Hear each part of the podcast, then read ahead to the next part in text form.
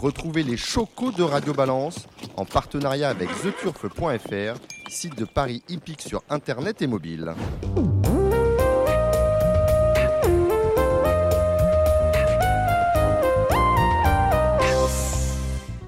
Bonjour, je suis Dominique Cordier, vous êtes sur Radio Balance, nous sommes au Cardinal chez Ludo, 5 places de la Porte de Saint-Cloud, euh, Paris 16e. Autour de moi, beaucoup d'intervenants. On va commencer par euh, l'ordre du tour de table avec Gilles Curin. Salut Gilles. Bonsoir Dominique, bonsoir à tous. Thibaut Ackerman. Salut les amis. Avec vous, Alexandre de Koopman. En fin d'émission, les pronostics qui concernent le trot. Cédric Philippe de Paris Turf. Salut Cédric. Bonsoir très chers amis. Vincent Mutrel de Canal Turf. Bonsoir à toutes et à tous. Et autour de nous, Tony et José Bruno de la Salle. Les invités dans cette émission, nous entendrons Benjamin Boitez, le président de l'Association nationale des turfistes. On va retrouver dans quelques instants notre confrère Jean-Baptiste Morel, qui a œuvré notamment à Equilia. Et nous aurons également en ligne euh, Stéphane Meunier, président de l'association des euh, entraîneurs et des drivers euh, de trot et des jockeys. Alors vous le savez, l'actualité de la semaine a été dominée par l'officialisation. Alors je parle d'officialisation car l'information avait déjà été annoncée dans la presse économique, notamment dans la lettre A et les échos euh, au début de ce mois. officialisation donc du rapprochement entre The Turf et la Française des Jeux. Rapprochement qui pourrait aboutir d'ici quelques mois, parce que ça ne va pas se faire demain, au rachat de notre partenaire historique par l'entreprise numéro 1 du jeu d'argent en France. Avant cela et avant de euh, décortiquer ce que, ça, ce que signifie ce rapprochement entre The Turf et la Française des Jeux, plus exactement ce possible rachat de The Turf par la Française des Jeux. Euh, j'ai l'impression que c'est un peu la foire à la saucisse qui continue à France Gallo avec les sanctions prises contre Christophe Escuder, coupable d'avoir couru un cheval moins de 15 jours avant l'infiltration de ce dernier. Il a écopé, je crois, de 6 000 euros d'amende, euh, d'une suspension de 3 mois avec un sursis euh, dans les 5 prochaines années. S'il est repris, ben, on retirera sa licence. On a eu le cas d'Arnaud Chaillet-Chaillet et David Gallon, soupçonnés d'avoir, entre guillemets, tiré un cheval cet été avec La Fontaine. Ou encore c'est pas, ça Dominique. Ah, dites-moi. C'était euh, à Cran. Ah, c'était à Cran. Bon, bah, c'était en province. Oui, bon, vous voyez, je suis pas loin. Bon. bon, en tout cas, le cheval a terminé deuxième. Et a priori, il avait été annoncé euh, sur Equidia qu'il y avait une course visée le 25, euh, le 25 août, le 25 septembre. Ce dimanche là Ce dimanche là, le dimanche qui arrive, d'accord. Donc là, les commissaires ont bien fait leur travail. malheureusement, ça, ça n'aide pas parce que si, les, si, si les, ce sont les bah, propos. vous, déflorez. On, va d'abord. Allez, je vous écoute. Non, non, mais Dominique, non, je ne vous prends pas la main. Vous, vous présentiez les choses avant, avant d'aller plus profondément. Vous les avez présentées. Désormais, on va passer les choses, les, unes après les autres. Alors, on y va pour Escuder. Oui. Ouais, qu'est-ce qu'on a à dire là-dessus? C'est toujours le même euh, problème. Bah, c'est bah, toujours le délai. On est à deux jours, hein, pratiquement. C'est pas. Un, un cheval qui a fini 11e, c'est ça? Oui, exactement. Mm. Voilà. 11 euh, voilà, il a, il a un carton orange, c'est ça? Euh, oui, oui, un carton orange et mm. euh, la substance c'est le dexaméthasone, ce sont des corticoïdes. Oui, qui sont, qui sont utilisés depuis des décennies. J'ai toujours entendu ce, depuis ça depuis des années. J'étais pas au courant de cette histoire, mais d'après ce que vous venez de me dire, on peut pas être au courant de tout. Voilà, d'après ce que vous venez de me dire, c'est une histoire de délai. Le choix n'est pas mm. positif. C'est le délai de 14 jours. C'est ça, simplement l'ordonnance indique que. Ça, bon, c'est quand même une faute de l'entraîneur. je suis personnellement entraîneur. On sait qu'on n'a pas le droit d'infiltrer un cheval euh, dans les 14 jours précédant la course. S'il a été infiltré euh, dans les 14 jours, on n'a pas le droit de le courir. Non, et là, il y, a eu 13 jours. Voyez. 13 bah, jours, c'est pas, pas 14. C'est pas 14, et le règlement, c'est le règlement. Alors peut-être que la sanction est peut-être un petit peu démesurée, ça me paraît très lourd comme amende. Récidive, je crois, non ah Oui, c'est pas la première fois. ah, ah oui, D'accord, je savais pas qu'il y avait récidive. Donc s'il y a récidive, bon, enfin, c'est le règlement, c'est le règlement, et nul n'est censé l'ignorer. On est d'accord. Euh, Julien Philippon, je ne vous ai pas présenté, je suis désolé, Julien. Mais bien sûr, vous, êtes avec nous. Salut, Julien. Exactement. Oui, euh, vous avez euh, quelque chose à dire euh, sur, sur, sur ce, nouveau cas de... C'est un problème administratif. Que Christophe Escuder, c'est quelqu'un qui a à peu près une cinquantaine de partants par semaine. je pense qu'il court dans tous les coins de la France. D'un point de vue administratif, il peut avoir oublié. Maintenant, c'est vrai qu'on a beaucoup durci le règlement depuis 4-5 ans. Euh, notamment par ce climat de défiance qu'il y a euh, face au doping euh, depuis quelques années en course. Donc pour essayer d'avoir le plus de chances, on va dire, de, courir des chutes clean, on a on a écarté les délais, donc toute infiltration de corticoïdes est interdite dans les moins de 15 jours avant une course. Maintenant, si je dois vous donner un sentiment un petit peu, comment dire, un peu plus profond, c'est de se dire, à chaque fois qu'il y a une sanction, c'est un cheval qui finit 11e, qui a été à 14 jours, à un jour près et tout. En fait, on a toujours l'impression qu'on est très loin des surperformances qui semblent étonner beaucoup de gens sur la toile, sur les réseaux sociaux. Et à chaque fois, c'est un cheval qui finit dernier, qui est pris. Et on se dit, mais punaise, c'est ça le doping. Alors, on dope un cheval pour finir 11e. On a toujours l'impression qu'on est loin quand il y a une sanction de bah, des chevaux qu'on voit s'envoler et qui, eux, passent a priori sans problème au contrôle. Alors, je dis pas qu'ils sont, qu'ils sont pas, hein, mais voilà. quand je vois ce cheval-là, je me dis pas qu'il était chargé pour gagner cette course, quoi. Mais voilà, je pense que c'est un problème administratif. Ah, s'il était chargé pour, gagner, pour, pour, gagner la course, c'était en tout cas c'était, c'était franchement du sale boulot. Hein. Il faut être dans les clous. Il y a un règlement, c'est important de l'être. Voilà, il y a sûrement, euh, il est important que les entraîneurs sachent maintenant se mettre, euh, se mettre, euh, se mettre dans les règles. Il n'y a pas de pas de souci là-dessus. Moi, ce que j'aimerais juste, c'est qu'à un moment, enfin, voilà, le, notre combat pour moi, c'est détecter, détecter, détecter. Il va falloir qu'à un moment, au labo, bah, le labo sonne quand il y a un produit qui est. En fait, on fait que interdire des produits qu'on ne sait pas détecter. On rallonge les délais, on rallonge les délais.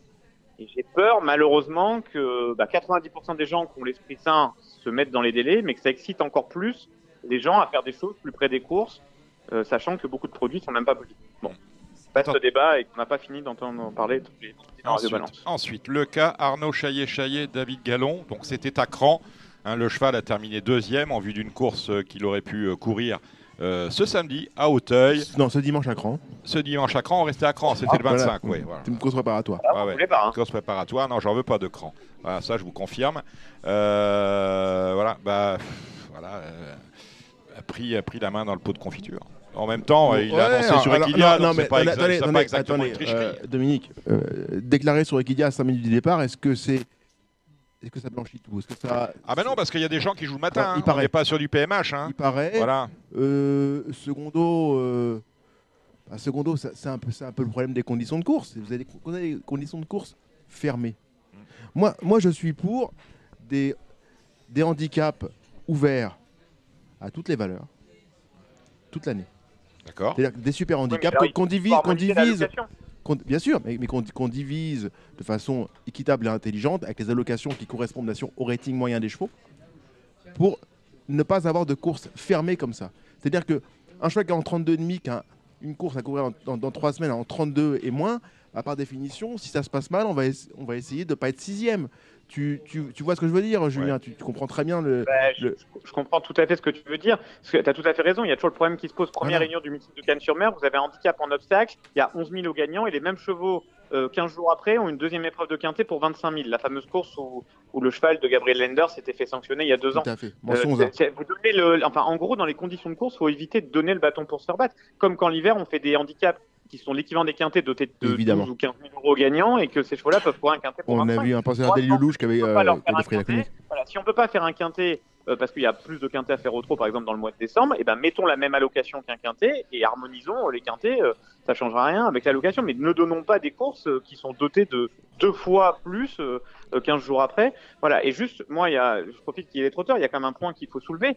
Quelle est la différence entre mettre un emoji rouge au trot qui a le même code des courses que celui des galopeurs. Et Arnaud qui dit, comme un trotteur aurait mis un emoji rouge ou un emoji orange en disant, moi j'ai un autre objectif. Tous les jours, on voit des gens au trot qui vous disent que c'est pas l'objectif et qu'il y en aura un. Et ça passe, crème, sans problème.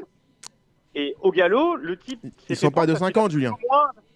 Pardon ils sont, sont pas, de 50. Ils sont pas de 50. Il y a parfois quand même des sous-cotes. Mais d'accord, mais, mais, quelle est la euh, différence de Jean-Philippe Dubois, par exemple Gilles Barbara reprend souvent le code. Je veux dire, à un moment, est-ce qu'on va se mettre en, moi, ça me dérange pas qu'on décide, on met les emojis et tout le monde joue le des emojis, mais il faut le mettre le code en, en conformité avec cette règle-là. Et, là, pour une fois qu'il y a un galopeur qui dit réellement ce qu'il pense, ok, alors après, peut-être que c'est mal fait aussi. Peut-être que ce qu'on disait, en fait, il faut le faire intelligemment, il faut mieux monter pour que ça soit moins voyant. C'est vrai qu'après la DER, là, on a vraiment l'impression que. Dans le tournant, moi, j'ai trouvé surtout. Ouais, il faut, il faut sans doute changer le code parce que c'est mm. euh, euh, Gilles Curins. Ouais, euh, oui, parce que vous, je veux dire, au trop, on Julien le dit bien, on, est, vous en avez fait, voilà. On, est un peu, on est un peu border, c'est-à-dire que les émojis quelque part sont contraires, sont contraires au code. Ouais, alors à part. Dans l'esprit. Alors à part quelques quelques oiseaux qui, qui, aiment bien mettre des émoticônes. On les connaît, hein. Des émoticônes rouges. Il y en a un peu moins quand même. qu'ils aient une première chance. Ça tient, on salue Julien Gelpa. On, il, y a, il y a quand même, euh, euh, avec l'émoji rouge, il y a quand même peu de chevaux qui font l'arrivée. ça, ça, ça, fait quand même une, sélection euh, euh, naturelle pour, euh, pour ceux qui font le papier et qui connaissent les entraîneurs. Avec les l'émoji rouge, en principe, le cheval, il fait pas l'arrivée. J'ai vu un Pascal Godet gagner à Vincennes. Magnifique, Pascal récemment, émoticône rouge. Ouais, mais Pascal Godet, comme certains, c'est il, est, il met rouge tout le temps. Ah oui, presque tout le temps, il se fétiche et il met rouge quand il y croit. Non, fétiche, je sais pas. Il y a beaucoup qui, qui, qui mettent pas, qui mettent du rouge. En même temps, parce qu'on parle de Pascal Godet, quoi. Je veux dire, il a un partant tous les mois à Vincennes. Après, je voulais dire quand même, connaissant un petit peu les courses de galop, il y a quand même dans les handicaps Enfin, je sais pas, Gilles Barbarin, il a peut-être raison, mais bon, dans les handicaps, le nombre. jamais raison, Gilles le, Barbarin. le nombre de gars, qui, le nombre de gars qui font, hein. les nombres de gars qui font le tour dans les handicaps pour perdre, pour descendre de valeur. Euh, un cheval qui a 25 de valeur, ils attendent qu'il soit à 22 et ils font le tour deux ou trois fois. Euh, il n'y a pas, il y a pas, il a pas d'émoji, mais les, les, joueurs sont pas au courant, alors qu'au trop, ils sont au courant. C'est ça, c'est l'information par ailleurs. Voilà, qui, me fait, qui me fait au trop quand même. Tu as vraiment raison dans ce que tu dis. C'est juste que je trouve que pour deux codes absolument similaires, on les applique pas de la même façon. Il y a deux lectures de l'article. carrément tapé sur les doigts parce que lui, il a annoncé que l'objectif était plus tard et c'est peut-être mal fait. Alors que dans chaque réunion de trop, sur 100 partants, il y a 20 gars qui mettent l'emoji rouge et que même si tout le monde dérobe, ils viendront pas parce qu'ils sont vraiment là pour, ils sont pas, ils sont pas déférés. Euh, on n'a pas mis des artifices et, et, en gros, ils sont là pour penser à autre chose. C'est juste que moi, les deux ne me dérangent pas. Je dis juste qu'avec le même code, on peut pas avoir deux façons de punir totalement différentes ou deux façons de juger. Je, je suis juste étonné de ça. Voilà. Est-ce que bah, vous, vous qui parlez, euh, vous parlez aux, décideurs et notamment aux législateurs, est-ce que vous avez entendu et au trot et au galop quelqu'un dire on va changer cet article qui nous embête? Non, pour l'instant au trot c'est pas, prévu, pas prévu d'être changé. Hein, on est quand même un peu schizophrène et au trot et au galop. Bon voilà, on referme la parenthèse euh, parce qu'en pourra. Thibaut voulait dire quelque chose. Thibaut, oui, tu voulais dire quelque chose. Excuse-moi Thibaut, j'ai un rôle pour toi, tu le sais. moi qui suis un peu le galop et le trot, euh, j'entends Julien et je suis tout à fait d'accord. J'en parlais après l'incident au galop mettre des emojis, mais pour ça, il faut que les entraîneurs répondent. Alors, au trot, ils répondent. En obstacle, ils répondent. Et on a quand même de gros problèmes aujourd'hui à avoir des réponses, ne serait-ce que des réponses en sortie de course ou en entrée de course, avant une course, des entraîneurs. Donc, est-ce que les entraîneurs, notamment de plat, joueraient le jeu de mettre tous les emojis Je ne sais pas, mais ils ne répondent pas aux journalistes très régulièrement. Le problème que tu as, c'est le handicapeur. C'est que, par définition, début, dès le début de carrière, 90% des chevaux sont destinés au handicap. Si tu commences à mettre un émoticône vert en débutant et que tu finis sixième, l'handicapeur à la ah bah, troisième course, quand tu auras une valeur, dira Monsieur, vous avez mis vert en débutant. oui, C'est peut-être votre meilleur. Moi, je l'ai lu. C'est du même. Dans ce cas-là, au bout de quatre courses, après l'avoir une valeur handicap. Bon, euh, je sans compter que je pense que la question s'est posée au galop quand le trot a fait ça. Et je pense que le galop a sciemment pas voulu rentrer dans ce jeu-là par peur, un moment, d'avoir des représailles, par exemple de la police des jeux qui contrôle ça. C'est une injonction totalement contradictoire d'autoriser des emojis et en même temps de respecter le code qui te dit que tu dois engager un cheval pour gagner. Donc euh, je pense que le galop a pas voulu rentrer là-dedans, euh, de peur un jour peut-être que quelqu'un dise non, euh, non, c'est pas en conformité. Merci. Alors, ça, c'était le deuxième point. Non, c'est super intéressant ce que dit Julien. C'est-à-dire que c'est un peu comme au, multicolore. Vous savez que l'étoile et le rouge ne roulent pas. Exactement. L'étoile et le rouge ne roulent pas. Voilà, c'est exactement ça. Voilà. L'étoile, 24 fois la mise. On regrette, hein, il n'y en a plus à part. Bon, bref. Des belles années. Euh, On a pratiqué qui Allez, troisième sujet, c'est l'état de la piste de Longchamp, déplorable. Évidemment, chacun s'en est rendu compte, notamment jeudi dernier, à tel point qu'un point d'information est organisé ce lundi par France Gallo. Vous avez vu ça? Oui. Bon, on en parlera euh, vendredi prochain après avoir vu ce point d'information. Ouais, mais bon, alors on n'a on a pas de souci parce que puisque vous citiez Gilles Barbarin euh, tout à l'heure, comme le dit Gilles, hein. on n'a aucun souci. C'est Julien qui l'a cité. Oui, oui, oui, pas, pas vous. Euh, c'est pas vous qui l'avez cité, c'est mmh, Julien. Oui, c'est Julien. comme Julien, puisque Julien citait Gilles Barbarin tout à l'heure, et il a eu une réflexion pour le coup assez, assez fine, mmh. c'est que l'Arc de Triomphe n'a pas de souci, puisque on va ouvrir la liste à zéro Hein, et la lisse à zéro, ça ne sert jamais pratiquement. On a, on a toute une portion de piste qui sert trois fois dans l'année. Et la liste sera à 7 mètres l'un samedi, je crois. Oui, samedi, mais pour l'Arc de Triomphe, pour le coup, on sera sur le coup de zéro. Vous en pensez quoi de la piste de Longchamp, euh, Julien? Ah, Il faut bien reconnaître que depuis euh, que Longchamp a réouvert, il y a, alors, il y a une année, première année assez catastrophique. Et, euh, et c'est vrai qu'on a des irrégularités, notamment la réunion des arcs fayoles au mois de septembre. C'est probablement là que c'est le plus compliqué. Donc, euh, donc, euh, donc oui, c'est vrai qu'elle est assez irrégulière. Il y a cinq réunions qui viennent un peu en enfilade pour préparer justement les réunions de l'arc euh, à Longchamp. on est dans une, on a une météo quand même catastrophique cet été. Même on parle beaucoup de réchauffement climatique. J'ose espérer que tous les étés seront pas aussi secs que celui qu'on a vécu. Voilà, je pense qu'on va s'en sortir parce que comme ils annoncent de la pluie la semaine prochaine, dès que le terrain va revenir en moyenne à 3-5, 3-8, euh, ça va être assez, ça va, ça va corriger le tir. Mais moi, j'avais pas trop remarqué pour la Rhino et c'est vrai que le jeudi qui a suivi, euh, beaucoup de gens et de jockeys s'en sont pleins d'une piste extrêmement irrégulière. Et puis on le voit bien, elle est, je veux dire, elle, est pas belle, mais bon, c'est pas, manifestement irrégulière. C'est pas, pas d'hier, c'est pas d'hier, et ça date de ces fameux travaux où on s'est occupé de tout. Euh, sauf de la piste qu'on a laissée à l'abandon. C'était du grand n'importe quoi. On en a parlé ici. il y a eu un passage à Saint-Cloud aussi. Alors c'est que, mais j'ai jamais vu Saint-Cloud aussi vendredi dans, dans cet état-là où, où, à peu près des 550 aux 350, il y avait du sable qui volait. De, et, là, euh, c'est mieux vendredi. C'est marrant. Hein ouais, alors peut-être parce que justement, on a quand même des professionnels qui, qui s'occupent bien de. Je pense qu'on a quand même vraiment des techniciens, on va dire, de surface qui sont assez excellent sur ces hippodromes-là. Et, au moins, quand on leur fait une réflexion, quand on, leur montre quelque chose, ils savent rectifier d'une d'une course à une autre, enfin d'une journée à une autre, pour essayer vraiment d'améliorer le tir. Allez, venons-en au grand sujet de la semaine, à savoir le rachat de The Turf par la Française des Jeux. La valorisation, la valorisation de notre partenaire étant, selon certaines sources, de 200 millions d'euros pour 800 millions d'euros misés l'an passé, en 2021 dont 100 euh, millions enregistrés par les autres opérateurs dits alternatifs sur Mascom, la poule créée et gérée par The Turf. Cela uniquement sur le digital. Le PMU, c'est 10 fois plus certes online, mais également offline. The Turf représentant donc 20% du pari hippique sur le digital. La Française des Jeux numéro 1 du secteur, évidemment, avec près de 19 milliards l'an passé, 19 milliards d'enjeux, plus de la moitié, plus de la moitié de cette manne provenant du pari sportif. Doit-on s'inquiéter de ce rachat? Doit-on y voir une opportunité? La FDJ, on le sait, se caractérise par un, maillage territorial conséquent, avec plus de 30 000 points de vente contre moins de la moitié pour le PMU. Elle se caractérise, cette Française des Jeux, par son agilité commerciale, avec le lancement fréquent de nouveaux jeux, des jeux de grattage notamment, même si les jeux de tirage restent le socle de son activité grand public aux côtés du Paris sportif, jeux de tirage, euro millions, loto, Keno et autres amigos. Cette agilité n'est pas seulement une marque de fabrique commerciale, elle est également conjoncturelle, cette agilité. Souvenez-vous, flashback, en mars 2020, les courses sont arrêtées pour deux mois et le PMU, avec, qui a fermé tous ses terminaux et lâché ses parieurs au milieu du guet. Je ne vous apprendrai rien. Pendant deux mois, on a laissé les clients du PMU euh, sans nouvelles. la première semaine, ça a été une catastrophe absolue. Pis que cela, le PMU a mis du temps, beaucoup de temps, beaucoup trop de temps à offrir de nouveaux programmes de course à ses internautes. La FDJ, elle, sans s'affranchir des contraintes nouvelles liées à la crise sanitaire, a continué ses activités. The Turf aussi, qui a su maintenir le lien, le lien entre les parieurs et les courses en leur proposant une véritable offre quotidienne. En Scandinavie, aux États-Unis, en Australie, à Hong Kong. The Turf, durant ces mois-là, on l'a dit et je vais le redire ici, The Turf, durant ces mois-là, a sauvé l'activité hippique française en, proposant une, alternative sérieuse aux parieurs français. Le PMU ne l'a pas fait. Autrement dit, quelque part, euh, c'est pas, seulement cela. Le fait que la FDJ vienne aujourd'hui euh, racheter ou envisage de racheter The Turf, ça procède aussi des manquements euh, du PMU. Il me paraît logique, en effet, que la Française des Jeux et The Turf se retrouvent autour de cette agilité. Ce rachat pose beaucoup, de questions. On va écouter plusieurs invités. On va commencer avec Jean. Euh, Morel, ancien confrère euh, d'Equilia, que l'on va appeler tout de suite, lui se pose des questions. Et autour de, des questions qui se posent, on va essayer de répondre à, ce rachat de The par la Française des Jeux.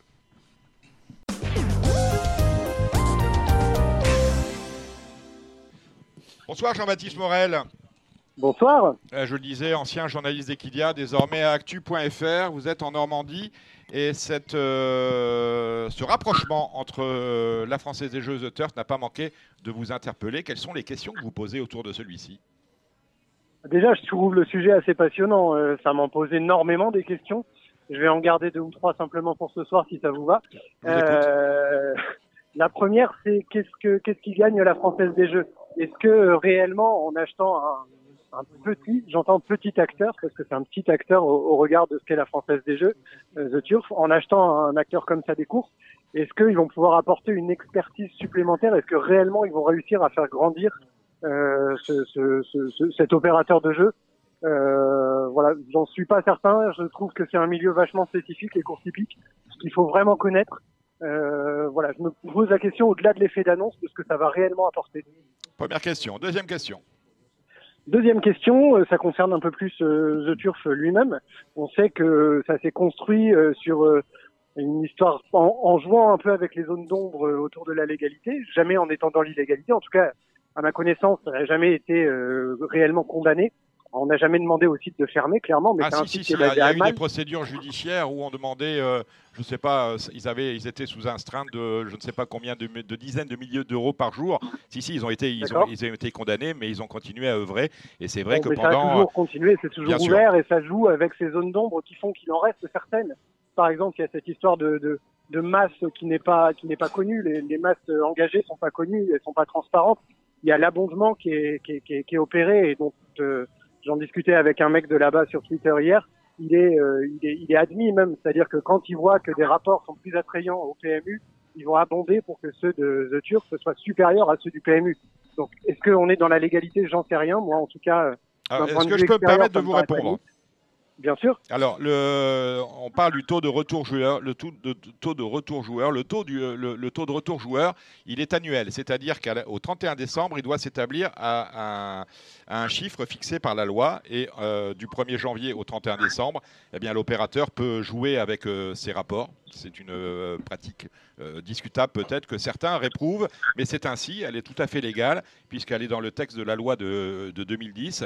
Euh, l'opérateur doit juste prouver le 31 décembre qu'il a redistribué 76, euh, 5%, je vous dis ce chiffre-là, mais on n'en est pas loin euh, de, ces enjeux. Donc ils sont dans les coups. C'est plus, euh, je veux dire, c'est sûr qu'ils jouent avec la loi.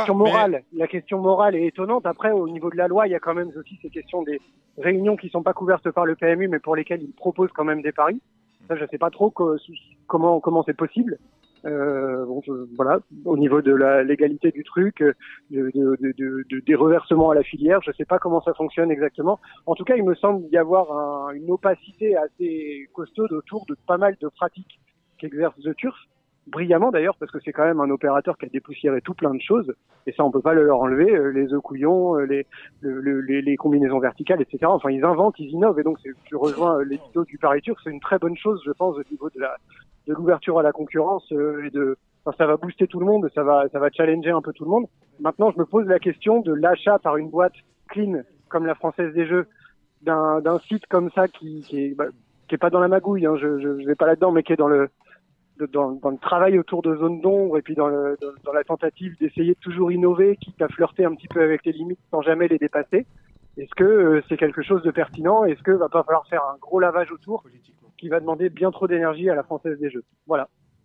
voilà qui est dit. Euh, vous vouliez intervenir, euh, Thibaut Ackerman Juste sur les, partenariats. Hein. Là, je le vois encore sur le site de The Turf. Ils ont des partenaires avec euh, donc des partenariats avec des hippodromes et notamment des hippodromes où il n'y a pas forcément de réunion dite PMU. Voilà, ça se fait de, façon réglementaire. Enfin, ça, ça passe par le circuit et ils échangent avec les différents hippodromes de Sinon, France. vous avez, vous avez le site de l'ANJ, la, alors à considérer qu'il soit mis à jour, ce qui n'est pas euh, toujours le cas. Il n'y a pas grand-chose, hein. enfin j'ai regardé, j'ai beaucoup fouillé. Vous avez, le, vous avez, le, calendrier des courses 2002, 2022 qui est régulièrement mise à jour, j'ai bien dit régulièrement, je n'ai pas dit toujours, régulièrement mise à jour, et vous avez euh, toute l'offre dans laquelle, à, laquelle les, euh, les, les, dans laquelle les opérateurs peuvent se servir s'ils veulent faire un match cool, eh ben, rien, ne les interdit. Mais c'est vrai qu'après, euh, The Turf a développé des partenariats avec deux sociétés qui ne sont pas, euh, qui, dont, dont, les courses ne sont pas dans la NJ, mais sont des partenariats particuliers. Et puis je crois qu'il y a eu aussi des choix stratégiques horaires du PMU qui ne voulaient plus à une époque faire par exemple un dimanche après-midi une énième réunion à jouer sur .fr euh, et donc ils n'ont plus de réunions internet sur euh, des réunions que va par exemple présenter euh, The Turf. Donc ben ça c'est des choix après qu'il y a eu aussi au, PMU à un moment donné pour recentrer les, les, les enjeux. On retient votre question, vous êtes là Jean-Baptiste? Ouais, je suis là. On retient, on retient votre première question, c'est peut-être la plus importante finalement qu'a la Française des Jeux à gagner à racheter un opérateur comme. Vous dites que c'est un petit opérateur, mais dans notre écosystème, c'est le deuxième opérateur. C'est numéro 2. Bien sûr. Donc, Bien sûr. Merci Jean-Baptiste, portez-vous bien. Euh, quand vous êtes à Paris, nous sommes euh, place de la Porte de Saint-Cloud au Cardinal, on sera heureux de vous accueillir. Eh ben, ça marche avec plaisir. Salut Jean-Baptiste, au revoir. Nous allons maintenant entendre euh, Stéphane Meunier. Pourquoi Stéphane Meunier, président de l'association des entraîneurs, drivers et jockeys de trop, bah, qui réunira ses troupes sur ce sujet la semaine prochaine, mais il était à Vincennes, nous y étions ensemble pour la journée des critériums et des éleveurs, et il a déjà son ressenti propre et euh, il a parlé à nombre de professionnels, il va pouvoir nous donner un peu la température des sociaux sur ce sujet.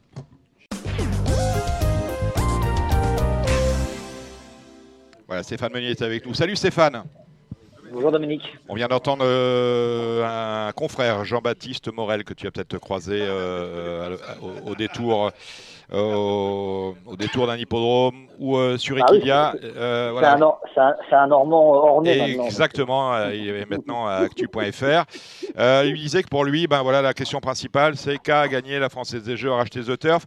je le disais, Stéphane, tu étais à, Vincennes la semaine dernière. Tu euh, vois beaucoup d'entraîneurs, de, drivers, de jockeys, puisque tu es le président de l'association. Quel est, à, ton sens, même si j'ai bien précisé que tu réunirais tes troupes sur ce sujet-là la semaine prochaine, quel est, à ton sens, le ressenti à l'instant où on se parle de la profession face à l'annonce qui a été faite en début de semaine du rapprochement FDJ-The Turf? J'ai pas l'impression que, pour l'instant, que les professionnels. Euh, prennent conscience de, de l'impact que ça peut avoir. Pour l'instant, on a plutôt un retour, nous, en termes d'image. C'est bien qu'une une, entreprise euh, de Paris, enfin oui, de, de prise de Paris euh, s'intéresse au Paris hippique. Euh, moi, les, les, premières discussions que j'ai eues, euh, aussi avec mes confrères du galop, parce que je suis très proche de François-Xavier de Chevigny, l'association des entraîneurs de galop, qui a eu déjà eu une AG là-dessus, c'est que on trouve ça bien en termes euh, en termes d'image pour les courses, ça rajeunit quand même l'image des courses. Après, maintenant, nous, le, principal qu'on voudrait avoir de l'État, c'est avoir une garantie d'avoir toujours le, même pourcentage de taxes affectées. Et surtout, c'est qu'il faut que, les prises de paris sur le pari hippique reviennent à la filière. C'est surtout ça qu'il faut, qu'il faut être surveillé et être garant. Euh, The Turf, euh, j'allais dire grâce au trot, non, parce qu'ils ont été, avant d'être partenaires du Prix d'Amérique, partenaire du Grand Steeplechase de Paris à Auteuil, il ne faut pas l'oublier. Euh, The Turf aujourd'hui s'est imposé euh, contre, comme un, acteur majeur euh, de la filière hippique. On est d'accord avec ça? Oui, tout à fait. Après, je n'étais pas caché mes opinions que je trouve ça dommage de mettre en avant The Turf et pas, et pas le PMU à l'époque, parce que le PMU, quand même, la société de Paris qui appartient à nous, aux sociétés de course, donc à nous les acteurs. Maintenant, euh, il faut pas avoir peur de la concurrence. Si euh, euh, a fait du très bon travail, apparemment est très attractif. Euh, nous, on n'est pas là pour juger quel meilleur opérateur. On est là surtout nous acteurs à avoir une garantie d'avoir des gains de course et que et qu'on puisse continuer à courir autant en province qu'à Paris et que et le système des courses qui marche très bien en France de ruissellement du haut vers le bas continue puisse être pérennisé. Est-ce que ça peut être pour vous un nouveau relais de croissance que celui de l'intervention de, euh, de, l'éruption de la FDJ euh, dans notre écosystème? Bah, Moi, je le vois comme ça. Euh, donc, mais après, il y a des personnes qui, qui nous alertent en disant attention, qu'il pourrait y avoir du dumping pour attirer après ces, futurs ou les, porteurs de paris épiques du, Paris, du PMU pour les faire venir et les attirer vers le pari sportif. Je sais pas, euh, mais après, je pense que oui, ça peut être très attractif pour euh, une certaine clientèle jeune qui, qui, qui connaissent pas forcément le pari hippique. Et ça peut peut-être les amener, mais de toute façon, on, ne pourra faire connaître le pari hippique qu'en faisant venir sur les hippodromes. Le reste, c'est de la bagatelle. On a essayé plein de choses avec le PMU. Euh, le principal, c'est de faire venir les gens sur les hippodromes et surtout, après, de les fidéliser à continuer à jouer, à jouer hors de l'hippodrome. C'est ça le, challenge. Stéphane Meunier, si j'entends bien, il n'y aura pas de grande manifestation euh, euh, sur le parvis du ministère des Finances à Bercy contre le live betting et contre la Française des Jeux, comme ça avait été le cas il y a 4 ans en 2018. Ah, j'ai eu Thibault Lamar euh, ce matin. Euh, pour l'instant, et on, va garder nos bottes et, nos fourches et on va rester à la campagne. Ah ben voilà qui est dit. Merci et merci Stéphane. Et on vous retrouve très vite sur Radio Balance. Stéphane Meunier, président de l'association des entraîneurs, euh, jockeys et drivers de trop. Ciao Stéphane. Merci Dominique. salut. Salut Stéphane. Salut Gilles.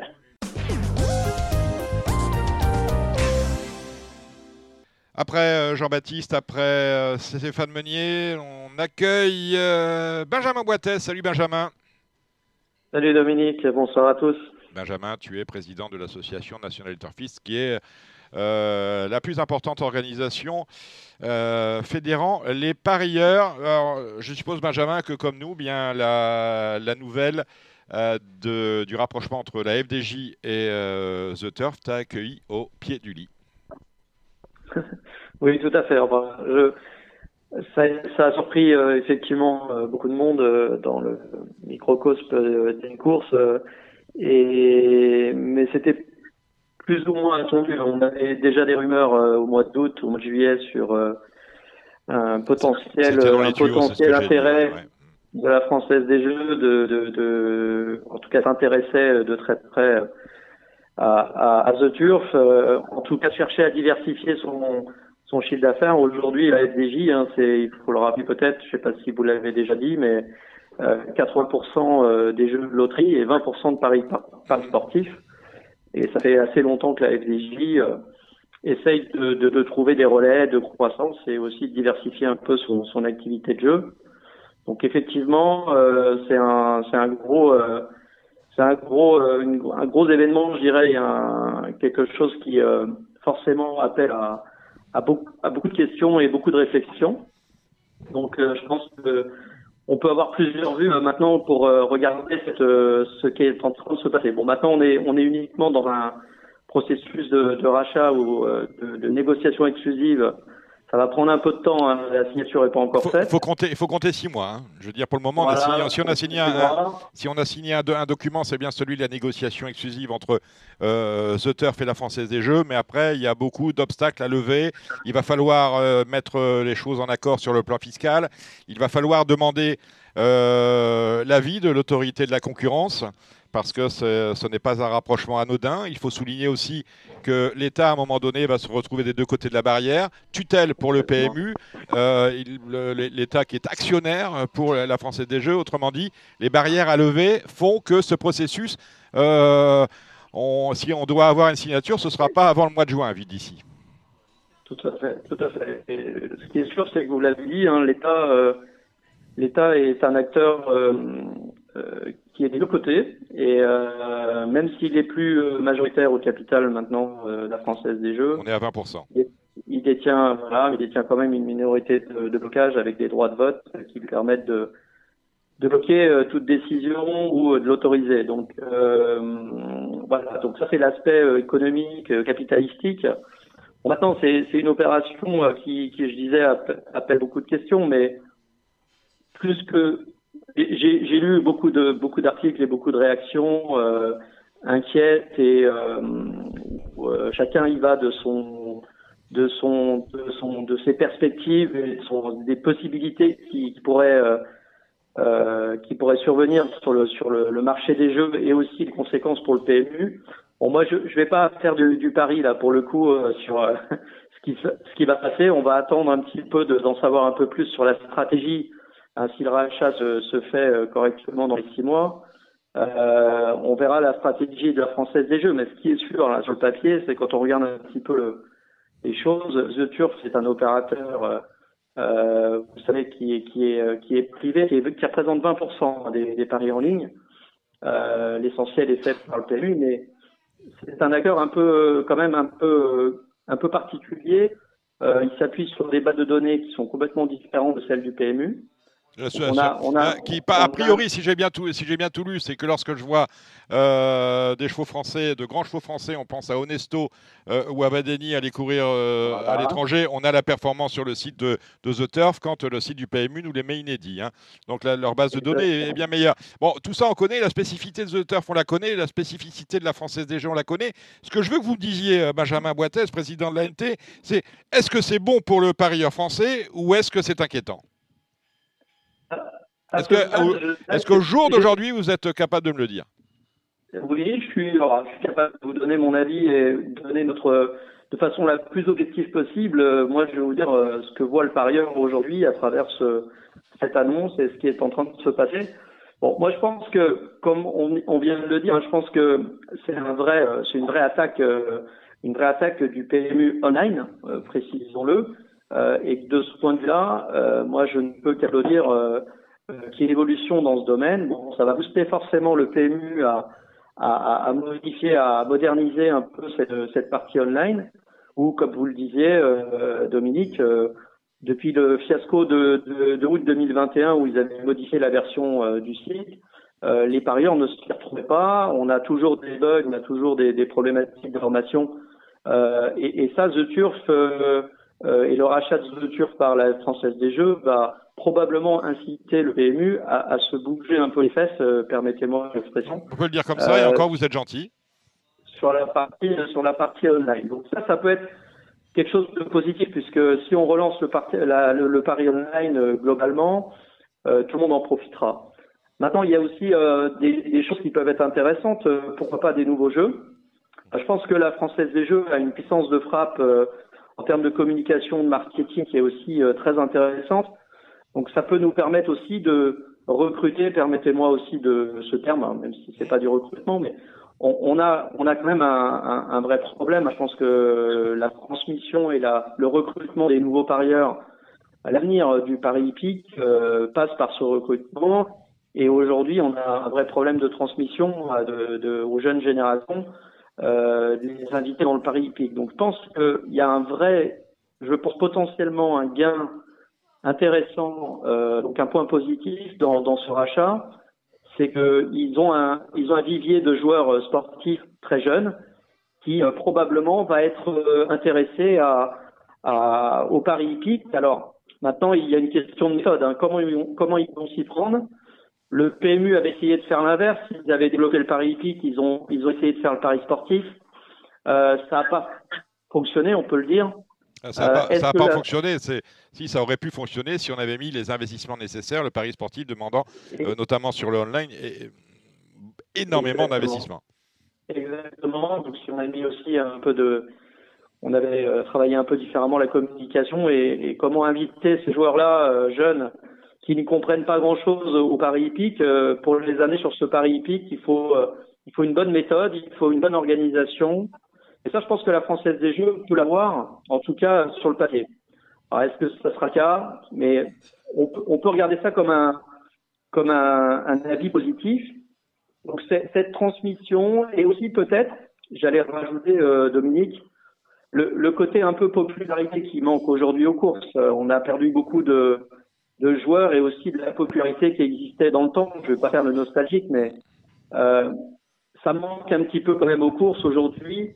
Et la, transmission, elle se fait aussi par la popularité. Donc, euh, la popularité qu'emmène la Française des Jeux et qu'embarque la Française des Jeux avec les, jeux de loterie, le hasard, ça peut être vu négativement hein, d'un point de vue euh, parieur, mais euh, c'est aussi quand même quelque part des, des gens qui vont peut-être être amenés au, au Paris hippique alors qu'ils n'étaient pas amenés aujourd'hui. En tout cas, euh, les campagnes de pub ou la communication qui était faite autour des, courses hippiques n'était pas forcément attrayante. Donc euh, ça, ça peut être euh, un vrai, levier en tout cas.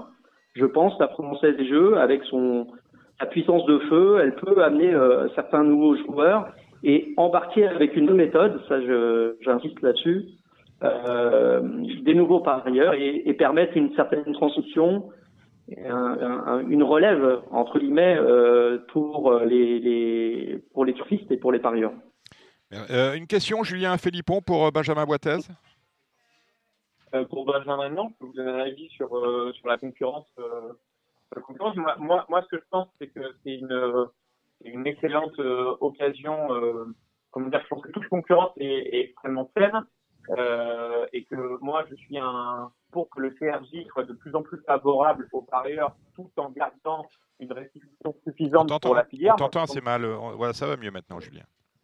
Donc, euh, donc, euh, donc, je pense, moi, ce que je voudrais, c'est plus d'enjeux, moins taxés pour faire plaisir aux parieurs, donc plus d'enjeux qui rapportent plus à la filière, moins taxés. Voilà ce que je voudrais. Et pour moi, le pas en avant est fait. Si demain la, la Française des Jeux arrive à convertir sur sa page d'entrée euh, où on puisse, euh, quand on va faire son loto foot ou, ou je ne sais pas, son loto tout court, et ben si d'un seul coup il y a un icône euh, qui vous emmène là et que ça amène une nouvelle match qui est taxé de la même façon que tous les autres opérateurs et qui apporte à la filière, why not euh, Allons-y, euh, allons-y à fond. L'important c'est que de plus en plus de gens regardent des courses et, et que plus en plus de et que et que la taxe soit à la fois juste pour le parieur et à la fois intéressante pour que les allocations s'intègrent dans la filière. On en parlait avec Stéphane Meunier. Ça peut être un nouveau levier, levier de croissance, le fait de voir arriver dans notre écosystème la Française des Jeux. Pourtant, est-ce que vous ne pensez pas, et Benjamin Boitez et Julien Philippon, que le fait que la Française des Jeux débarque sur le Paris Hippique Online avec sa force de frappe, euh, sa politique marketing et euh, son réseau, parce que même si on ne pourra pas jouer sur le réseau, entendons bien, on parle d'online, on fait euh, sur le réseau de la pub pour ce qui se passe sur Internet, quand même, à la Française des Jeux. Est-ce que vous ne craignez pas que l'on ne crée pas de clientèle, mais qu'on déplace tout simplement la clientèle euh, traditionnelle du PMU sur le offline vers le online et pour le coup vers un, autre opérateur. Euh, Benjamin Boitez le soulignait, euh, ce qui arrive aujourd'hui, c'est quand même une sanction énorme pour le parieur historique et le PMU et notamment par rapport à, ces interfaces qui nous font pleurer depuis qu'elles existent. Benjamin Boitez. Hein, pour le PMU. Pardon? Vous n'avez jamais de mots assez durs contre le PMU J'étais gentil là. Non, mais euh, non, mais je veux dire, je veux dire, je veux dire quand tu. Non, mais attends. Pour le PMU, mais, mais en quoi, en quoi une... Non, mais maintenant c'est faire l'ouverture, donc maintenant tu m'écoutes. En quoi c'est une sanction pour le PMU Je veux dire, le marché en ligne, c'est à peu près 12% des enjeux. Donc, euh, quand il y a eu le Covid et qu'on a essayé de faire basculer les gens euh, des points de vente vers l'application, on a bien vu que ça avait pris tant que les points de vente étaient pas libres d'accès, et puis c'est reparti dans l'autre sens. Donc aujourd'hui, il y a à peu près 12-13% à la louche d'enjeux sur le online. Là-dessus, The Turf représente entre 10 et 20% de part dans le marché, soit 1 ou 2% du marché total. Mmh. Aujourd'hui, euh, euh, voilà, voilà d'où on part. Donc moi, je vois pas pourquoi d'un coup, vous voulez que le PMU fasse... Non. Euh, non, ça va ramener des clients, point. Je pense, je pense que Dominique voulait dire, oh, plutôt que sanction, moi je dirais plutôt un échec, Julien. On a depuis ah bah, de, depuis 2015-2016, le, le, online n'a jamais n'a jamais progressé. On sait on sait très bien que le on n'a jamais réussi à faire progresser ce, ce online. C'est comme ça. Le PMU, soit s'il est mal pris, soit euh, n'a pas n'a pas trouvé les bons arguments. Ça, et puis que ça, j'ouvre une parenthèse, Benjamin Matez, et je la referme dans quelques instants. Puis que cela, pendant le confinement, on a gagné des clients qu'on on s'est empressé de perdre une fois le, le, le, confinement et la crise sanitaire achevée. Tous les entreprises, toutes les entreprises qui ont surperformé pendant euh, la crise sanitaire ont conservé leurs clients, voire surperforment par rapport à leur surperformance de la crise sanitaire, sauf euh, PMU.fr, on est retrouvé, on est euh, revenu, arrêtez-moi si je me trompe Julien, à des niveaux d'avant crise Covid. 20% de tout ce qu'on était, c'était à peu près, on était à 10%, on doit tourner à 12-13%, mais soyez-en contents parce que ça veut dire que les gens sont encore contents d'aller dans un rad, comme dirait Cédric, pour euh, passer un moment convivial entre copains ou sur un hippodrome pour faire des tickets. Si demain la machine C'est la question que je pose. Est-ce que vous ne craignez pas que justement l'irruption d'un gros acteur comme la FDJ n'assèche pas la clientèle traditionnelle du PMU pour la sur le Pourquoi, si la clientèle a une appétence aussi forte que ça pour le online, quand on a basculé que les gens ont ouvert des comptes online, ils seraient restés sur le online. Ça veut dire qu'aujourd'hui, la clientèle telle qu'on la connaît, elle est quand même plus friande du point de vente que du online et du moment convivial passé. Donc en fait, là où la Française des... pour moi, hein, après je me trompe peut-être, dans deux ans vous ferez peut-être une autre analyse, mais pour moi, aujourd'hui, la Française des Jeux peut juste aller apporter au cours ses propres clients, mais elle peut en aucun cas retirer de par le fait que le monopole reste en dur et que les gens ont beaucoup plus d'appétence pour aller sur le réseau en dur. Donc c'est plus, plus, plus, Il faut être content de tout ça et il faut plutôt tirer vers le haut. Mais, mais je vous dis, euh, toutes les semaines, j'ai l'impression que vous leur mettez une louche. Enfin, il n'y a jamais de mots assez durs. Je sais pas si vous avez, c'est votre partenaire avec The qui vous, qui vous demande toutes les semaines de, de, de, taper à fond sur le PME. Mais j'ai l'impression que vous n'avez jamais de mots assez durs. Bah, je parle, je, je, vous parle du PMU, de PMU.fr avec mon expérience personnelle parce que croyez-le, je suis client. Voilà. Non mais Julien, je pense que c'est surtout ça. C'est euh, la, la la déception, euh, c'est plus qu'une déception. Je veux dire, on, ce qui s'est passé sur le site euh, PMU.fr il y a un an, c'est une catastrophe.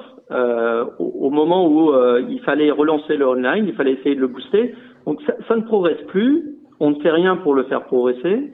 Et aujourd'hui, le site online du PMU, je pense que si on peut, on peut se le dire avec ce rachat qui se profile, il est gravement en danger. Il est aujourd'hui très menacé. Ce que je, ce que je reproche, ce que je reproche aussi, parce qu'il m'énerve, hein, ce Julien Philippon, c'est terrible. Ce que je reproche à PMU.fr, c'est juste d'être le supplétif vous irez euh, consulter le mot dans le dictionnaire, à ce qui se fait offline. C'est-à-dire qu'on a exactement la, exactement la même offre. en fait, je partage votre avis. Moi, j'entends bien euh, l'idée du PMU de dire euh, on, limite le nombre de courses françaises proposées par jour, et ça, ça se tient tout à fait sur la masse offline, puisqu'on a 80, 85 à 88% des enjeux.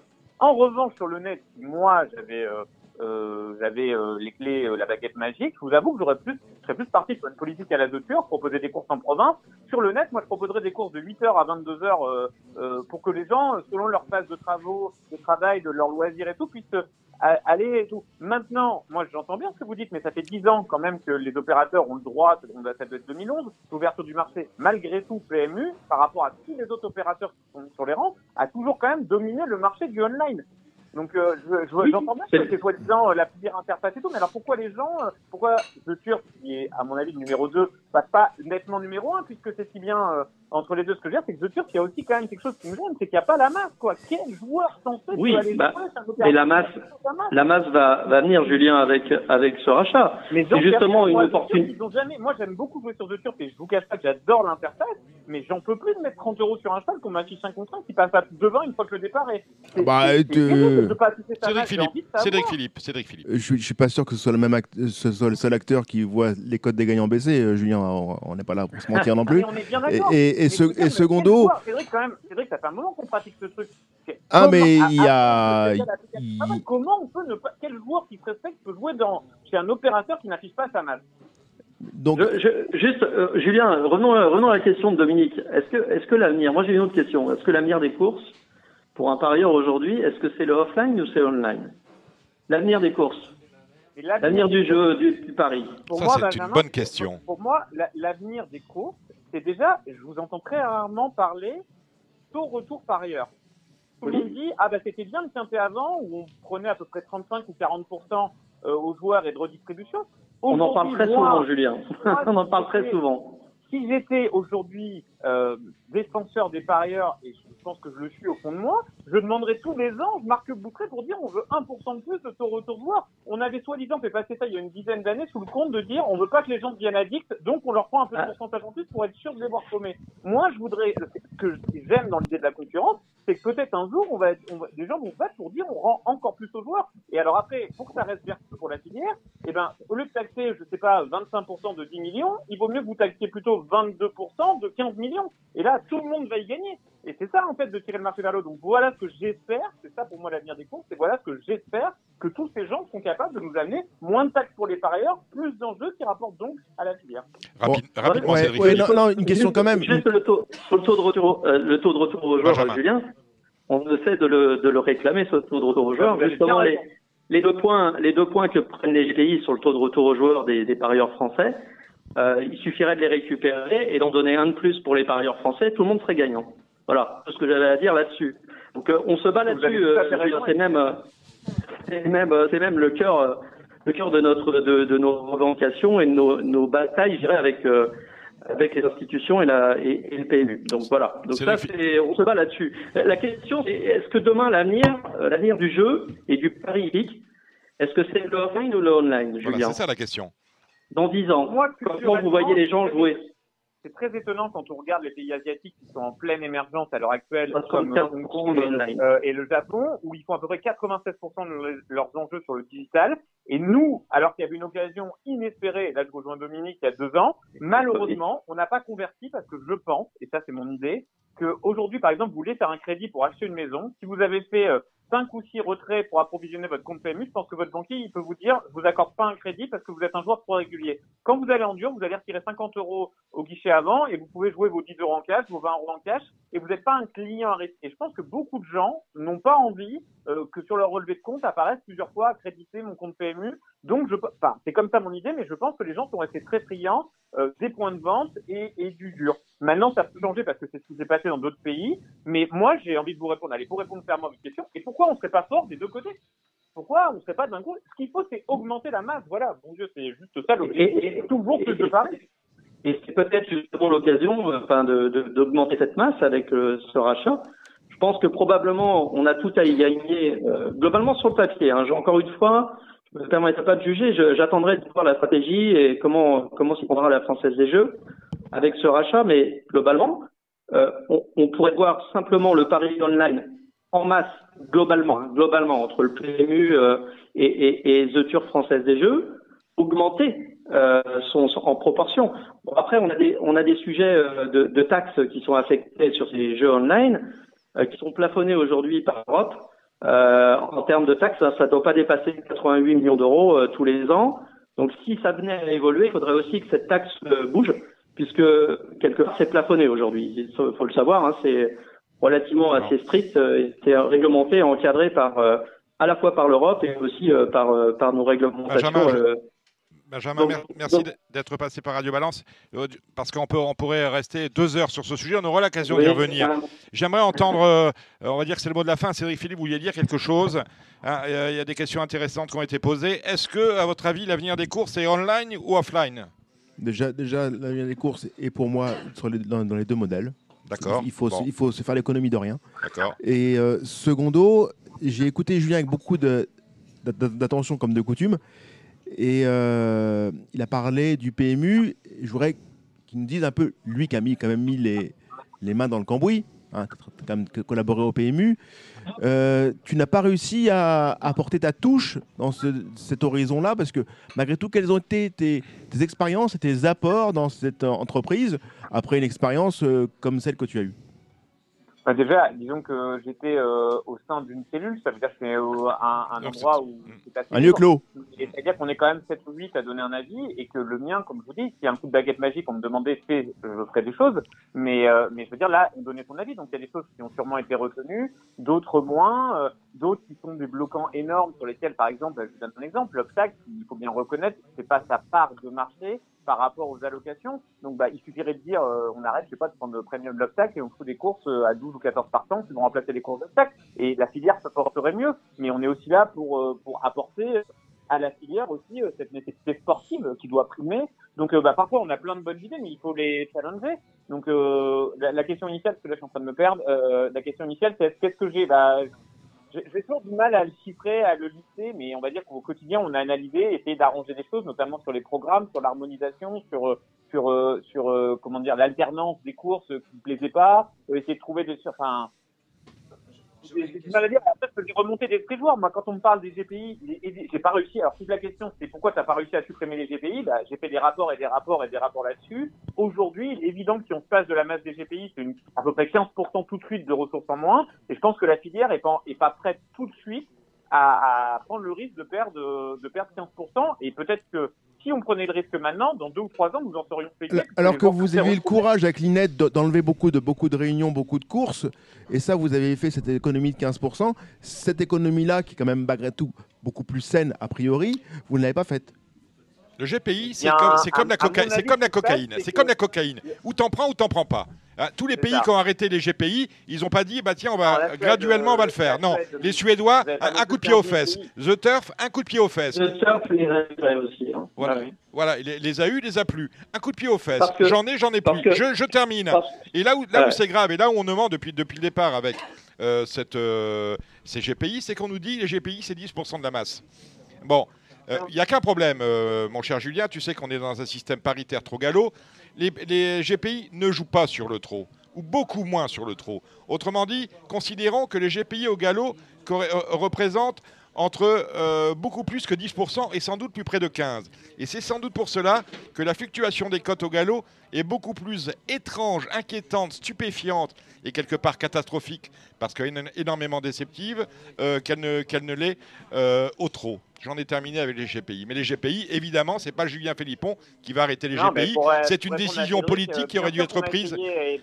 bien, sûr que moi, chaque fois que j'ai fait des rapports, euh, j'ai essayé de montrer à quel point c'était nocif et que même si on perdait, comme vous le dites très bien, ceux qui ont fait l'économie des GPI ont mis souvent un, deux ou trois ans à relever leur, leur, euh, leur niveau d'enjeu. Mais ils ne s'en portent que mieux. Aujourd'hui, la filière est prête à prendre 15% d'allocation en moins tout de suite pour prendre ce pari-là?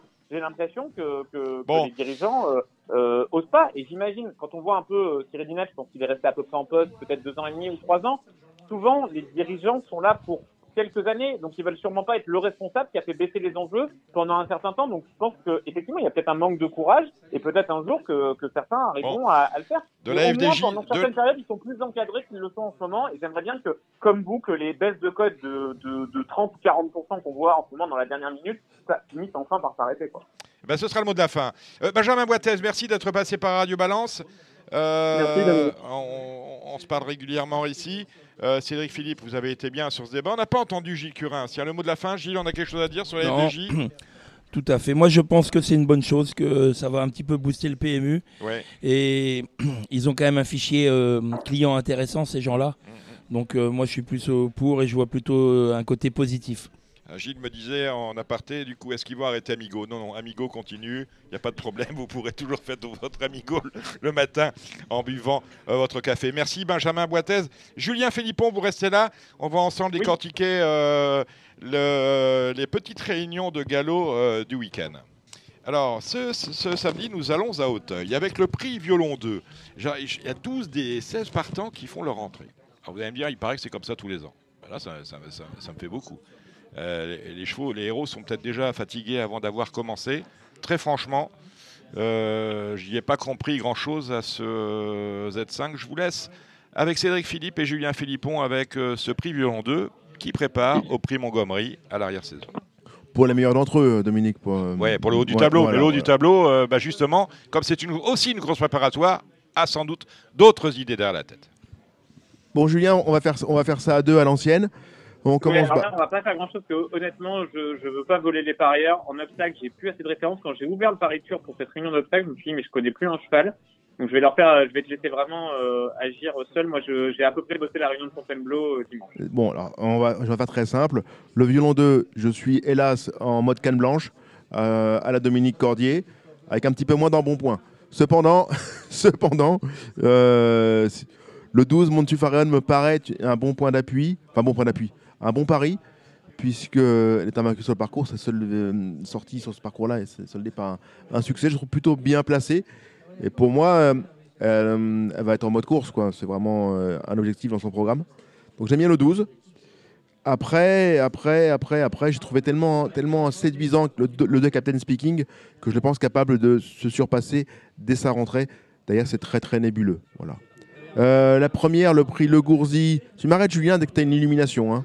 Non, mais c'est marrant, c'est incroyable. Ce matin, j'ai croisé Dylan Ubeda qui m'a dit euh, Fais-moi le papier du Gantet, s'il te plaît. Je lui ai dit Mais je connais plus un cheval en obstacle, donc j'en ai, déduit qu'il était très chaud.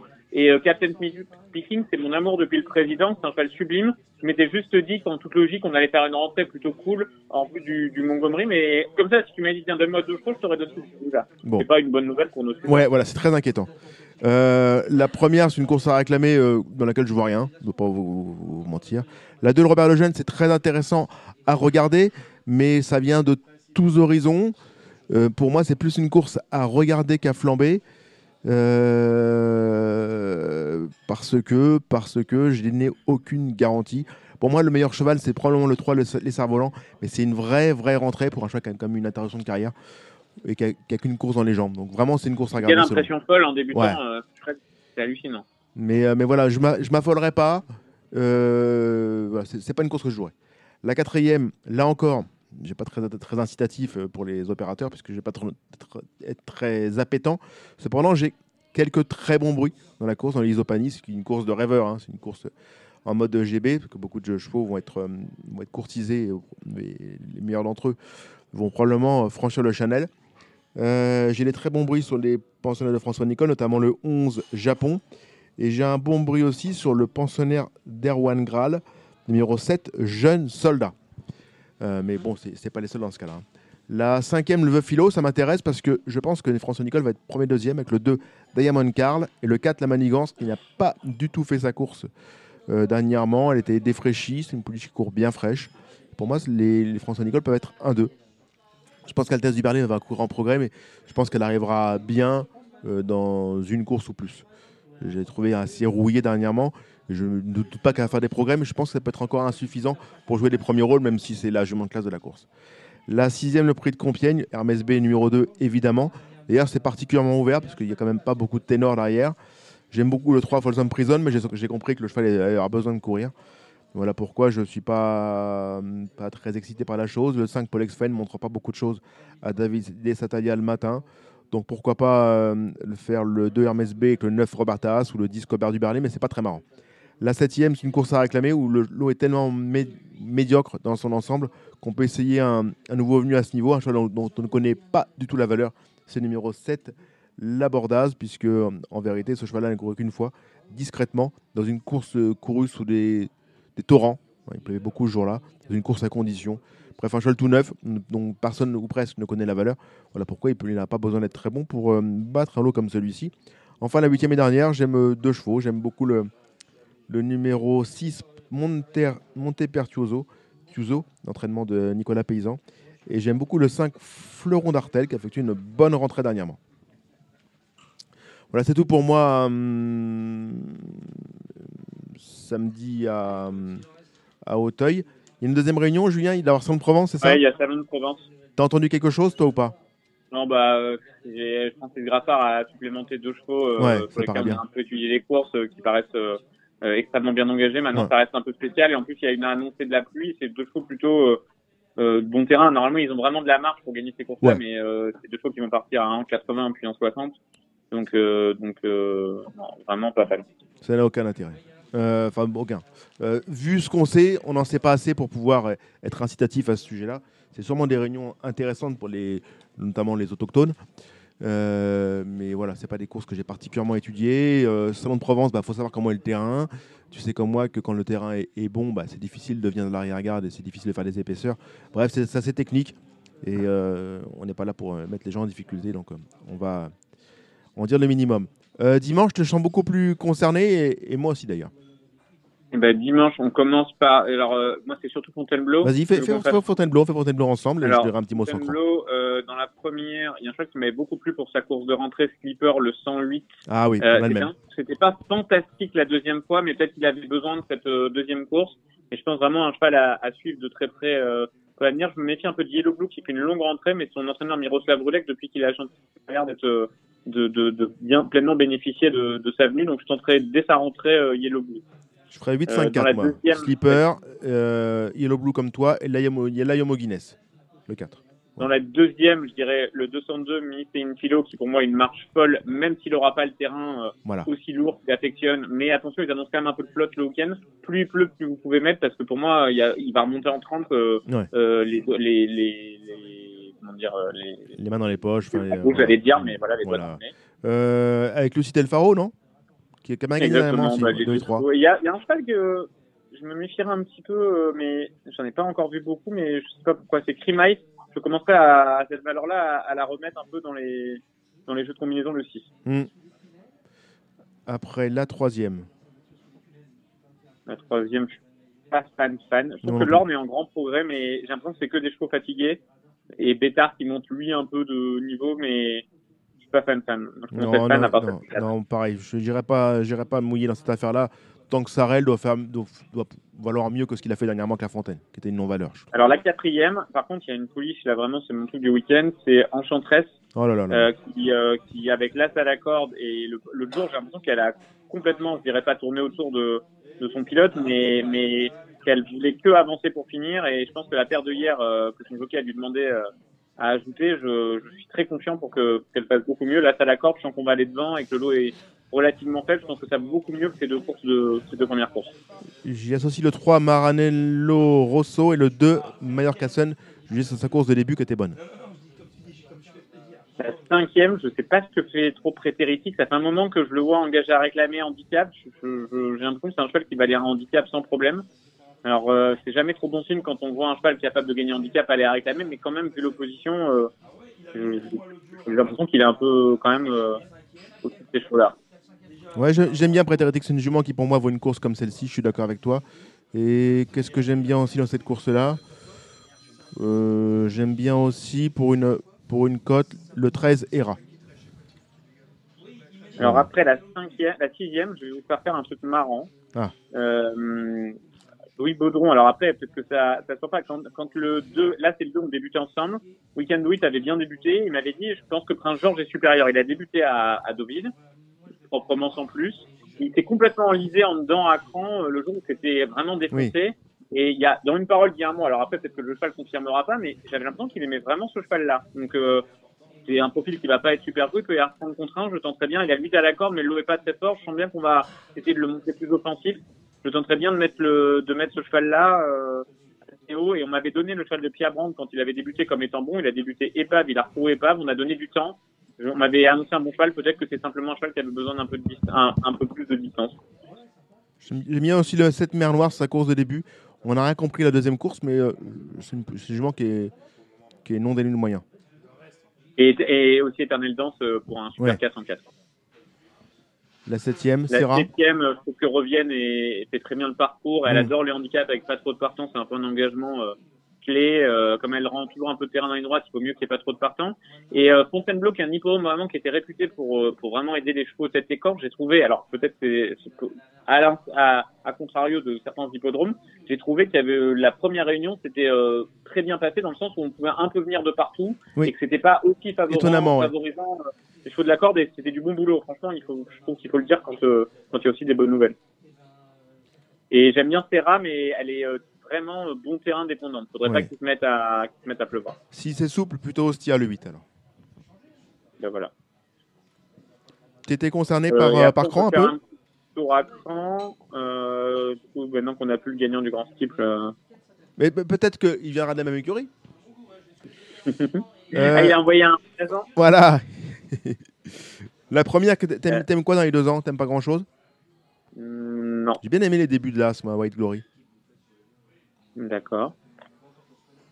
La, D'accord. la deuxième, j'aime bien Coco Duo, l'entraînement Nicolas Paysan, euh, spécialiste de, de l'hippodrome. Yushka est probablement une assez bonne pouliche, un peu caractérielle, mais, mais qui vaut sûrement euh, bien mieux qu'un Méden. Euh, Méden. Hmm. Attention, la seule chose, c'est que il faut faire si jamais il pleut tout le week-end, euh, ça devient vite euh, des tables mouvants cette réunion-là. Ouais, ouais, c'est ça qui est génial.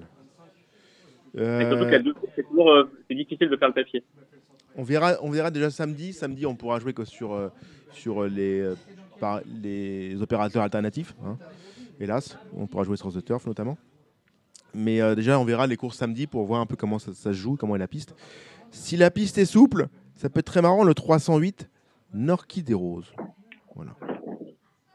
Ça, ça va être très marrant. La quatrième, euh, c'est le fameux grand type. Alors, Moi, je dirais le 6 fantastique si voilà pour l'entraînement Chaillé Chaillé. Voilà, la, la cinquième, j'aime beaucoup le 4 Pamouchana, mais je ne dois pas être tout seul. Toi aussi, j'imagine, Julien, tu as dû bien aimer Oui, bah, surtout là, les chevaux d'Edouard à Cran, euh, je crois qu'il a dû avoir 5-6 partants, il a dû faire 4 ou 5 gagnants. Donc, euh, on sent vraiment que c'est un meeting tamponné. Lui. J'aime toujours aussi Paul, qui pour moi est un cheval qui valait un peu mieux, mais je suis pas sûr sûr dans le terrain euh, très souple. Mais pour moi, c'est un cheval qui valait bien mieux que. Il a beaucoup couru aussi cette année. Mais c'est un cheval un peu déclassé dans le 7 pour moi. La sixième, j'aime le 12 Douglas et le 2 Vision de Beaune, qui ont l'avantage de bien apprécier le parcours. La septième, c'est une course ou un, handicap pour euh, Gentleman Rider, c'est ça? Il y a du monde, hein? J'aime bien le 9 Richesse. Bah, c'est vraiment euh, voilà, spécialiste euh, Nicolas Paysan euh, de toutes ces courses-là. Je sais pas, je pense qu'effectivement, ça me paraît vraiment bien. Si c'est lourd, on peut être s'amuser avec un choix comme Let There Rock. Si c'est lourd, hein, exclusivement. Ça, ça peut être marrant. Et la dernière, je crois qu'il y a un, vrai, un vrai pari. Le 3 Speakeasy. La dernière fois. Nicolas Paysan. Ouais, la dernière fois, ça s'est très, très, très, très mal passé. Un choix qui doit attendre. On peut le redire encore un peu de près Ouais, j'ai envie de pousser un peu les gens au crime. c'est moi qui fais des traits. Oui, oui. Mm, mm. Vous tirez des traits. Et des trous. Ça dépend des heures. Euh, donc 803, Speakeasy, j'aime beaucoup. Voilà, en attendant cette fois-ci fini. Et je tiens à m'excuser auprès des auditeurs parce que vraiment, c'est des réunions, euh, c'est un peu triste ces week-ends où il n'y a pas de belles réunions. Non, mais vous, êtes, vous êtes tout excusé. Euh, ouais, non, mais... on fera mieux, vraiment, on fera mieux dans les prochaines réunions. Julien, moi, Julien justement. À Auteuil et à Salon de Provence, je n'arrive pas à inventer des choses. Quoi. Julien, parlons de l'avenir. La semaine prochaine, nous sommes au Cardinal, spécial Arc de Triomphe. Euh, euh, soyez là physiquement, on vous pardonnera. Eh ben, j'espérais, euh, peut-être avec. Mais alors, du monde, comme il y, y, y, a pas mal de sociaux qui vont sortir de Saint-Cloud, qui vont venir ici. Donc, euh, il y aura de la place. Et il y aura du grand monde. Merci Julien Philippon, merci euh, Cédric Philippe de Paris Turf. On va maintenant retrouver nos euh, amis trotteurs. Vous savez, le Z5 notamment, c'est à Vincennes ce dimanche avec une réunion dans laquelle vous aurez le prix des élites. A tout de suite. Marre de parier sans jamais être récompensé TheTurf.fr est le seul site à vous proposer un vrai programme de fidélité, accessible à tous et quels que soient vos types de paris. Rejoignez-nous dès maintenant sur TheTurf.fr. Allez les trotteurs maintenant, Gilles Curin, Thibaut Ackerman et Alexandre de Koopman qui est avec nous en direct depuis le sud-est. Salut Alexandre. Salut Dominique, bonjour tout le monde. Bon, la première journée des critériums organisée euh, dimanche 18 euh, sur la grande piste de Vatnet a, tenu toutes ses, toutes ses promesses, hein, Gilles Curin. Oui, tout à fait. Déjà, le point de vue éleveur, euh, c'était très bien. C'était la journée des éleveurs. Hein. Voilà, il y avait 1400 éleveurs invités, ils étaient tous joyeux d'avoir été invité. c'est vrai que c'est euh, une corporation qui n'est jamais mise à l'honneur, qui n'est jamais invitée nulle part, hein, et qui euh, doit se contenter, j'allais dire des miettes, non pas des miettes, mais de sa prime à l'élevage, et puis point barre. Voilà, tout à fait. Euh, on, a, on a cette année réaugmenté la, prime à l'éleveur. Ah, on est à combien Content, c'est 12,5 12,5 Au lieu de 12 12. Ah ben voilà, c'est faut, faut vous y mettre. un demi-point. Faut vous y mettre. Euh, j'ai une pouliche en co-élevage qui s'appelle Mélodie Louloma, fille de Dépia Louloma, Poulinière. J'ai une pouliche, la petite. Ah, la, petite, la ah, petite s'appelle Mélodie et la poulinière c'est Dépia. Donc euh, voilà, pour revenir à ça, euh, ça s'est très bien passé, tout le monde était content. En plus, le spectacle était au rendez-vous. Mm. Il faut dire que c'était une très bonne idée de faire les, trois critériums le même jour. Ça a vraiment créé un événement, une très bonne dynamique et on a vu du grand spectacle. Du grand spectacle, a commencé par critérium des 5 ans et la victoire. Je vais pas dire la victoire surprise parce que s'il y en a un qui avait le, droit de, s'imposer, c'est quand même Hussard du Landré. Mais en, tout cas, avec un grand favori comme Onek, il fallait que ça se passe bien et ça s'est bien passé pour Benoît Robin avec son Hussard du Landré, messieurs. Bah après, Benoît a très bien drivé. Autant la dernière fois, ça s'était mal passé. Autant là, il a drivé une très belle course. Il était déféré des quatre pieds. Euh, voilà, après, c'est une génération qui reste malgré tout très ouverte. Donc, euh, on a souvent des surprises. Euh, voilà, après, ça s'est passé, ça s'est passé comme dans un rêve. Il a été ramené par Pierre Béloche. Et après, le cheval était bon. Onek a très bien fini, malgré les, les petites craintes de Philippe, de Philippe Allaire pour la distance. Donc, il court vraiment de, de, première dans la course. Happy Valley euh, tient son rang aussi, elle court, bien. On a vu un bon Hatchetman hein, qui, qui, a supporté le poids de la course. Eh oui, alors qu'on avait mis un rouge au trot hein, avec, avec Hatchetman, mais je pense qu'il y avait un rouge, oui. Ah, je sais, je, euh, pas remarqué. je suis pas sûr. Ah ben je vais aller vérifier ça tout de suite. Je sais plus. Euh, alors là, là, là, je pense. En, tout cas, tactiquement parlant, Anthony Barrier a pu mener Hatchetman à la étonnance sans, sans faire trop d'efforts, puisqu'il n'a pas été tellement contré devant. On connaît ce cheval, hein. il allait souvent devant méchant euh, chez Philippe Allaire. Là, il n'a pas eu à contrer trop, c'est allé à un rythme régulier. Le meilleur à gagner, il a été le plus dur quand même, puisqu'il a, c'est lui qui a emmené le wagon un, Autant pour moi, autant pour moi. Il y avait, il y avait un orange. D'accord. Voilà. Euh, il a emmené le wagon de deux, euh, Hussard de Landré. J'avoue que bon, on j'ai pas eu au téléphone Benoît Robin avant la course. L'information du fait qu'il était à poil, comme tu dis souvent Dominique, euh, jambes nues, c'était la deuxième fois de sa carrière. Maintenant, je suis un petit peu déçu de la, de la deuxième place d'Onek dans le sens où il a eu le bon parcours. Il s'est fait ramener par Okaido Giel, qui était un de nos outsiders préférés, qui a bien tenu sa partie lui aussi mais force est de constater qu'il n'a pas tellement de marge vis-à-vis de ses contemporains. Maintenant, Philippe Allaire a fait un carton euh, ce week-end. Je pense que OK Dogiel s'est trouvé un petit peu né au ventre, euh, un petit peu trop tôt. Oui, oui, oui. Je pense que c'est ce qui lui coûte un meilleur classement. Après, Hussard du Landré, il a fait l'intérieur de de Dogiel dans le dernier tournant. Onek a fait l'extérieur et c'est ce qui fait la différence. Il faut quand même se souvenir qu'Hussard du Landré avait été deuxième du critérium continental. Donc c'était pas euh, voilà, c'était avant le coup autre chose qu'un faire valoir. Euh, les, les, préparatoires s'étaient pas très bien passés. Et voilà, euh, Benoît Robin a su. moi j'ai discuté pas mal avec lui après la course. voilà, son cheval revenait bien au travail. Il l'a travaillé en conséquence et il a su remettre son cheval pour le jour J. C'est une belle victoire, ça fait du bien de voir des, garçons comme Benoît Robin, qui est un garçon très sympathique et très adroit. Ça fait plaisir de le voir gagner un groupe 1. On va quand même mettre deux cartons jaunes dans la course, à mon sens, avec Astronaute. On avait dit ici même que c'était un voleur. Ben, c'est confirmé. Hein, voilà. Euh, mettez-moi de l'astronaute dans toutes les courses, on se gavera en jouant les autres. Et puis euh, hip-hop au fort, parce qu'on parlait d'hip-hop au fort. Il euh, faudra dire à Christian Bijon qu'on ne gagne pas un critérium en restant avant-dernier hein, et en se disant mon cheval va finir. Ça n'existe pas, hein, c'est impossible. Donc il faut quand même à un moment donné euh, revoir ses fondamentaux si on veut espérer valoriser un cheval en prenant l'arrivée d'un critérium. C'est fait pour il a fait, il a fait une hésitation et il se retrouve loin. Et après, j'ai l'impression qu'il s'est pas livré dans les autres. Ah. Euh, alors ah. après, certes, il a attendu. Je pense que de toute façon, c'était cuit. Euh, voilà, donc c'est sûr que c'est une grosse déception. Il peut pas fort. Après, on a Hooker Berry qui a jamais fait de faute de sa vie, qui part au galop. C'est sûr que voilà, c'était pas le jour J pour pour faire ça malheureusement. Mais ça fait partie malheureusement des déceptions. C'est ça. Comme dirait comme dirait Coluche, la misère, même si c'est pas approprié dans ce cas-là, s'acharne toujours sur les mêmes. Critérium des 3 ans, victoire annoncée de Just Gigolo. Pas de problème. Hein. Ouais. Euh, on peut être triste pour euh, le deuxième, Gino Dry, qui a été disqualifié après enquête sur une, hein. une demi-foulée de galop à, à mi-ligne droite. On est triste pour le propriétaire Gérard Olivier, qui était très touché après la course.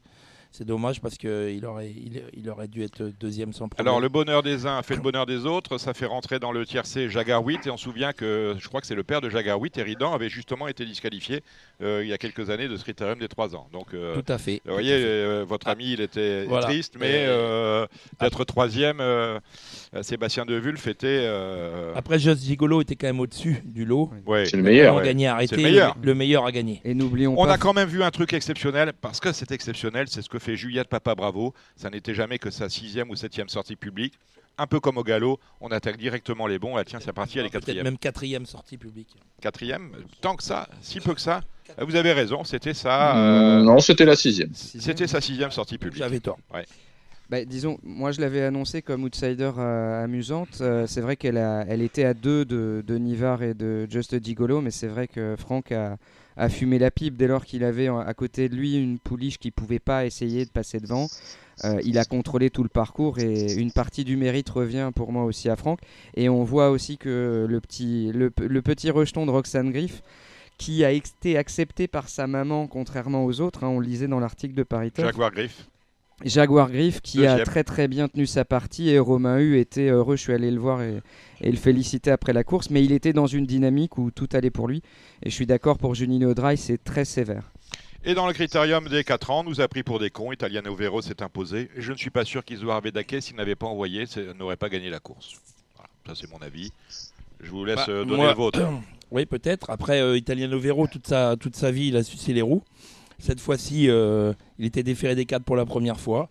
C'était un, très joli pari euh, tenté par Philippe. Euh, il avait décidé que son cheval fallait qu'il aille devant.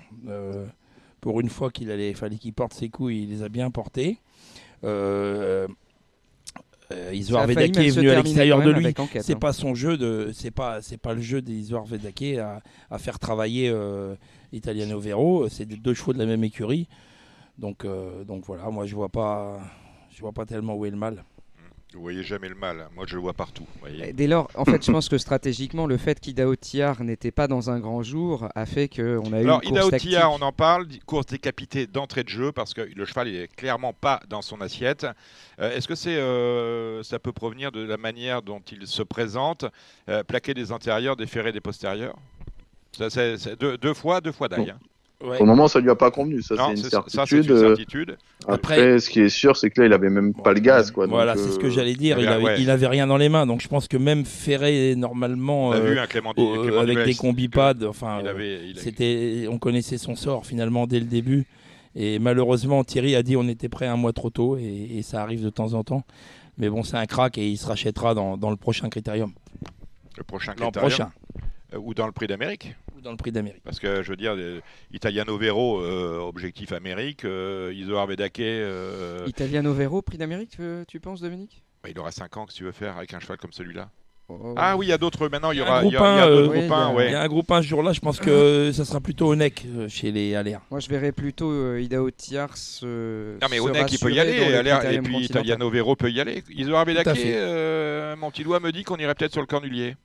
Bah, c'est pas impossible. Ah, Donc si on va sur le cornulier, quand on fait une paire dans le cornulier, on va dans le prix d'Amérique Tout à fait, c'est très possible. Ah, voilà, je vous dis ça comme ça. Eric Raffin est disponible dans le prix d'Amérique pour l'instant. Vous n'avez pas entendu sur cette affaire-là, Alexandre de Koopman?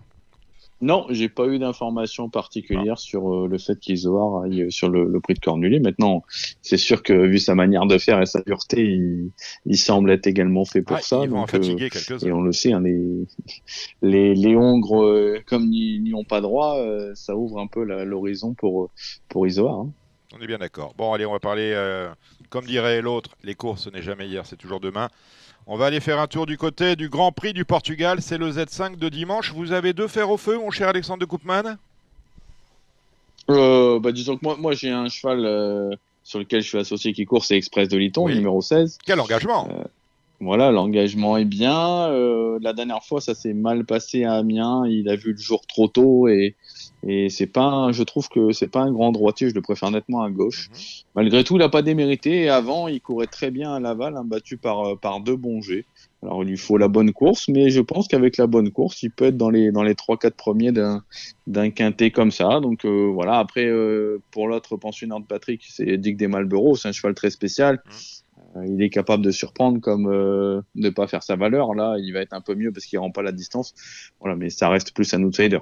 Euh, voilà, on a les informations d'Alexandre de, Koopman. Thomas Thibault, oui, Thibault Ackerman. alors, moi, pour Dick des Malboro, dans une course comme celle-là où je vois pas tellement de chevaux pour aller devant, tactiquement, je trouve que Dick des Malboro, ça peut être amusant s'il répète son avant-dernière sortie derrière l'intouchable Pharrell Seven ça peut, ça peut l'engager vers, euh, vers une très belle passe. Maintenant, il faudra qu'il soit devant et qu'il soit pas trop contré. Donc ça fait beaucoup de Après, il y, y, a des chevaux qui vont vouloir aller devant. Je pense qu'il y en a deux notamment. Il y a Formi qui aime aller devant et il y a Dade Belloué qui aime aller devant. Donc euh, il risque peut-être d'y avoir bagarre. Hein. Maintenant, Dade Belloué, il faut que ça se passe bien, mais je suis d'accord avec toi. Tactiquement, c'est le genre, il faut qu'il parte. Euh, Formi, il faut qu'il remonte sa valeur de, du printemps où il marchait 13.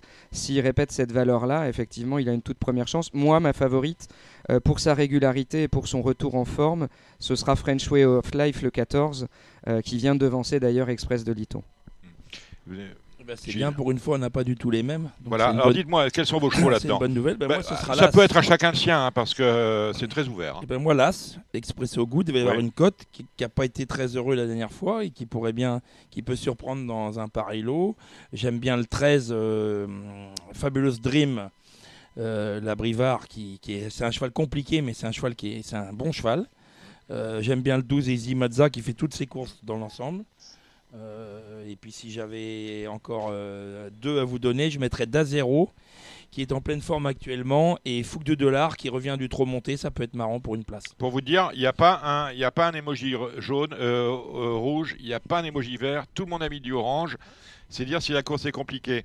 Euh, on, a, on vous a entendu parler, euh, Alexandre de Vauchevaux, on n'a pas entendu euh, ce que vous voyez oui, bah, moi, ma favorite, ce sera aussi le 14, un French Way of Life, qui revient au top actuellement. Euh, ensuite, j'aime bien le 3 Formi, mais lui, euh, en fait, c'est un cheval très spécial. C'est soit il arrive à prendre la tête, et je pense qu'il pourra aller très loin, soit s'il n'y arrive pas, mon avis, il ne sera pas à l'arrivée. Euh, ensuite, je vais garder le 13, un Fabulous Dream. J'aime bien bah, mon, mon pensionnaire, le 16 Express de Liton. Le 4 Okiti est en forme. Le 11 Fouque du Doulard également. Et le 2 Dacero qui fait, qui fait vraiment toutes ses courses. Ah ben voilà, vous ferez avec ça, chers amis. On va décliner cette réunion. On commence avec la première, c'est le prix du journal Paris Course. Euh, une course, un prix de série pour des mâles âgés de 3 ans. Vous prenez la main et vous descendez la réunion. Vous faites cela avec euh, Gilles Curins et euh, Thibaut Ackerman, mon cher Alexandre. Ouais, bah moi dans cette épreuve, course assez ouverte quand même. je fais timidement confiance au 9, un Jack Barrow qui avait couru une fois sur le 2007 de Grand Prix, qui avait gagné. J'aime bien également le 6, un Django Vici, qu'il a bien fait récemment sur plus court, mais il a montré de la tenue. Donc pour moi, ce sera mes, mes deux préférés. Euh, alors, pour j'ai pas entendu le deuxième. C'est Jabal Pur, ton deuxième? Non, Django Vici. Django Vici, qui a très bien gagné dernièrement 2100 mètres. Euh, moi, j'opposerai à ses concurrents le numéro 3, Jules Jacques, euh, le représentant de Pierre, Pierre-Édouard Marie qui a été très malheureux, euh, je trouve, la dernière fois, dans le sens où il était tombé nerveux avant la course. Euh, c'était une deuxième course de rentrée, elle était très très bonne, sa course de rentrée. La ligne était béton, il n'est pas déféré, mais au moins cette fois-ci, il sera, à mon avis, à plus grosse cote. Il peut même gagner, à mon avis, il a un très bon chrono sur le parcours. Et, un peu Jabal pur, c'est Franck Nivard au sulky, et il faut se méfier de cette, cette association-là. Ouais, bah, moi je suis d'accord pour Jabal Pur. Euh, on, va, on va compter sur lui pour un rachat. Et moi pour une cote, je mettrais le 5, Jacques Adi Débroué. Je pense que c'est un bon cheval qui n'a pas encore euh, pu exprimer sa pleine mesure. Et je conseille euh, d'ailleurs euh, aux turfistes de le noter dans leur tablette et de suivre ce cheval-là, parce qu'un jour ou l'autre, il gagnera une belle course à belle côte. Alors Dominique parlait tout à l'heure d'Isoar Vedake pour les courses montées. Euh, mon petit doigt me dit que Jacadi Brouet pourrait débuter montée prochainement également. Je l'ai vu travailler à Grosbois il y a déjà quelques semaines au montées, et effectivement, c'était bien. Allez, on passe à la deuxième. C'est une course européenne que des femelles de 7 et 8 ans. Euh, voilà, le 8 Zante Laser hein, qui adore ce parcours. Je pense que c'est un peu sa course. Elle aime bien se comporter face au mal. Et derrière, j'aime bien le 7 Feria du Metz qui se déplace du sud-ouest. Et l'As Franceville, c'est vraiment son sport, la vitesse. Alors moi, j'inverserai l'ordre. Feria du Metz avait devancé, avait Zante Laser l'année dernière, bon, qui avait fait la faute au départ. Euh, plaqué devant, déféré derrière. Euh, ça sent l'engagement parfait. Si elle avait eu le 7, euh, si elle avait eu un petit numéro et non pas le 7, je l'aurais mis en coup franc pas si mal placé. Mais le jumelé 7-8, je suis tout à fait d'accord. Ouais, moi j'aime bien ce que vous dites, je vais rajouter, mais très très très timidement, le 4 Ferlaine. La troisième, c'est encore une course européenne. On est toujours sur 2100. c'est assez ouvert. Moi, j'ai bien aimé Hurricane River sur ce parcours l'avant-dernière fois. Il trottait 11-2. On a fait appel à Franck Ouvry. Je pense que c'est un bon pari malgré la seconde ligne. J'aime bien le 3 Floréal avec Franck Nivard. Hein, s'il peut aller devant, euh, c'est un cheval de train, il pourrait aller loin. Le 2 Francky Satine, je pense que c'est pas le vrai 2100. Voilà, ça m'embête un peu. Donc je dirais plutôt 11 et 3. Oui, d'ailleurs, il n'y a qu'un smiley orange. Alors moi, je rajouterais le, pour une cote le 4 Espoir Permis. Euh, plaqué devant, déféré derrière. Je trouve que la dernière fois, ça s'est pas bien mis à pornicher, il a dû revenir d'assez loin, il termine plutôt bien et c'est une cote amusante. On peut faire le, le jumelé gagnant et le trio des 3, 3 4 11 pour moi en, en priorité. Pas mieux. Allez, on enchaîne avec la cinquième. C'est une belle course hein, sous la scène. On a un groupe 3. Euh, voilà, moi je vais faire confiance au 9, un Grand Villesse bleu qui a deux parcours de rentrée au sulky, qui retrouve sa discipline de prédilection, qui sera des 4. Je pense qu'elle offre vraiment de, belles garanties dans la course. Il faudra se méfier évidemment de la, l'avènement du 7 Firecracker hein, qui peut faire un numéro également. Le 8 Freeman de Well qui nous doit quand même un peu une revanche. Donc euh, je partirai plutôt 9 et 7. Mais il y a un changement de monte. Euh, ça n'est pas Anthony Barrier. Je suppose qu'il est soit en vacances, soit suspendu. Mais suspendu et en vacances. Les deux, voilà, c'est ça. Il a profité, il a fait d'une pierre deux coups. Donc euh, Firecracker, il faut faut l'emmener, c'est pas forcément le plus facile à emmener. Moi, j'opposerai Freeman de Well le 8 quand même. Et, euh, derrière le, le 6 Chalimard de Gaz, on est obligé. Pour être plus précis, c'est suspendu et en voyage de noces. Notre, notre bon Anthony qu'on salue. Non, on va rien inventer là-dedans. Grand Villesse Bleu, l'émoji vert de Pierre Lévesque. Et puis euh, Freeman de Well qui, qui à force, euh, va bien refaire parler de lui dans très peu de temps, à mon sens. Et je rajouterai pour le trio Chalimard de Gaz. Euh, la sixième ensuite, moi je fais confiance aux deux, c'est High Propulsion hein, qui n'a pas encore été déféré des quatre pieds cette année. Elle a plusieurs parcours de rentrée dans les jambes et je pense qu'elle peut vraiment se transcender. Euh, bien évidemment, le 16 homonymie, la jument de classe du lot, mais elle les fait pas toutes. Donc euh, je trouve que le 2 High Propulsion est un, est un jeu intéressant. moi je suis très chaud d'homonymie, le numéro 16, après le, critère, après le, le critérium, je dis pas de bêtises. Euh, Scannen, non, après la préparatoire au critérium, pardon, des 5 ans, euh, Yarmoni Scannen m'a dit non, on va pas sur le critérium, elle a super bien couru. On a une course fermée, euh, nickel. Donc moi je, je, la vois de loin devant et derrière c'est très ouvert. J'en citerai deux. Le 11 Anna qui a très bien couru monter pour sa deuxième performance et je pense que l'apprenti de Jean-François Sonnet va bientôt en gagner une à Vincennes. Et le 6 Ayos Kaluna qui, n'est jamais plus redoutable que lorsqu'elle est euh, peu suivie par les turfistes et elle est déférée des quatre premières fois. Ça peut être amusant à Bellecote. Rien à rajouter. On passe sur la septième, la septième, une course intéressante. Moi, je fais confiance au 8 Indy de Salsa, à Mathieu Abrivard. Il défère des quatre premières fois. Et je trouve que Mathieu a une super réussite quand il défère ses chevaux pour, la première fois. Donc euh, voilà, ce sera vraiment mon coup de cœur de la course. Oui, il dit une salsa, déféré des 4 pour la première fois.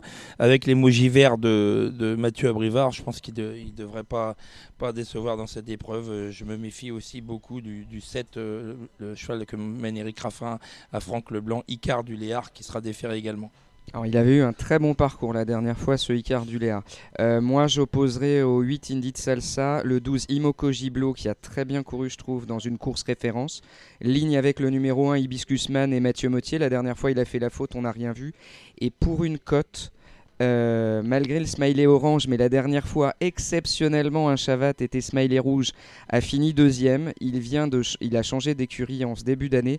C'est le 9 idéal de Castel. Revoyez sa dernière course. Ce cheval-là, l'année dernière, il, avait, il était assez estimé chez euh, Sébastien Garato.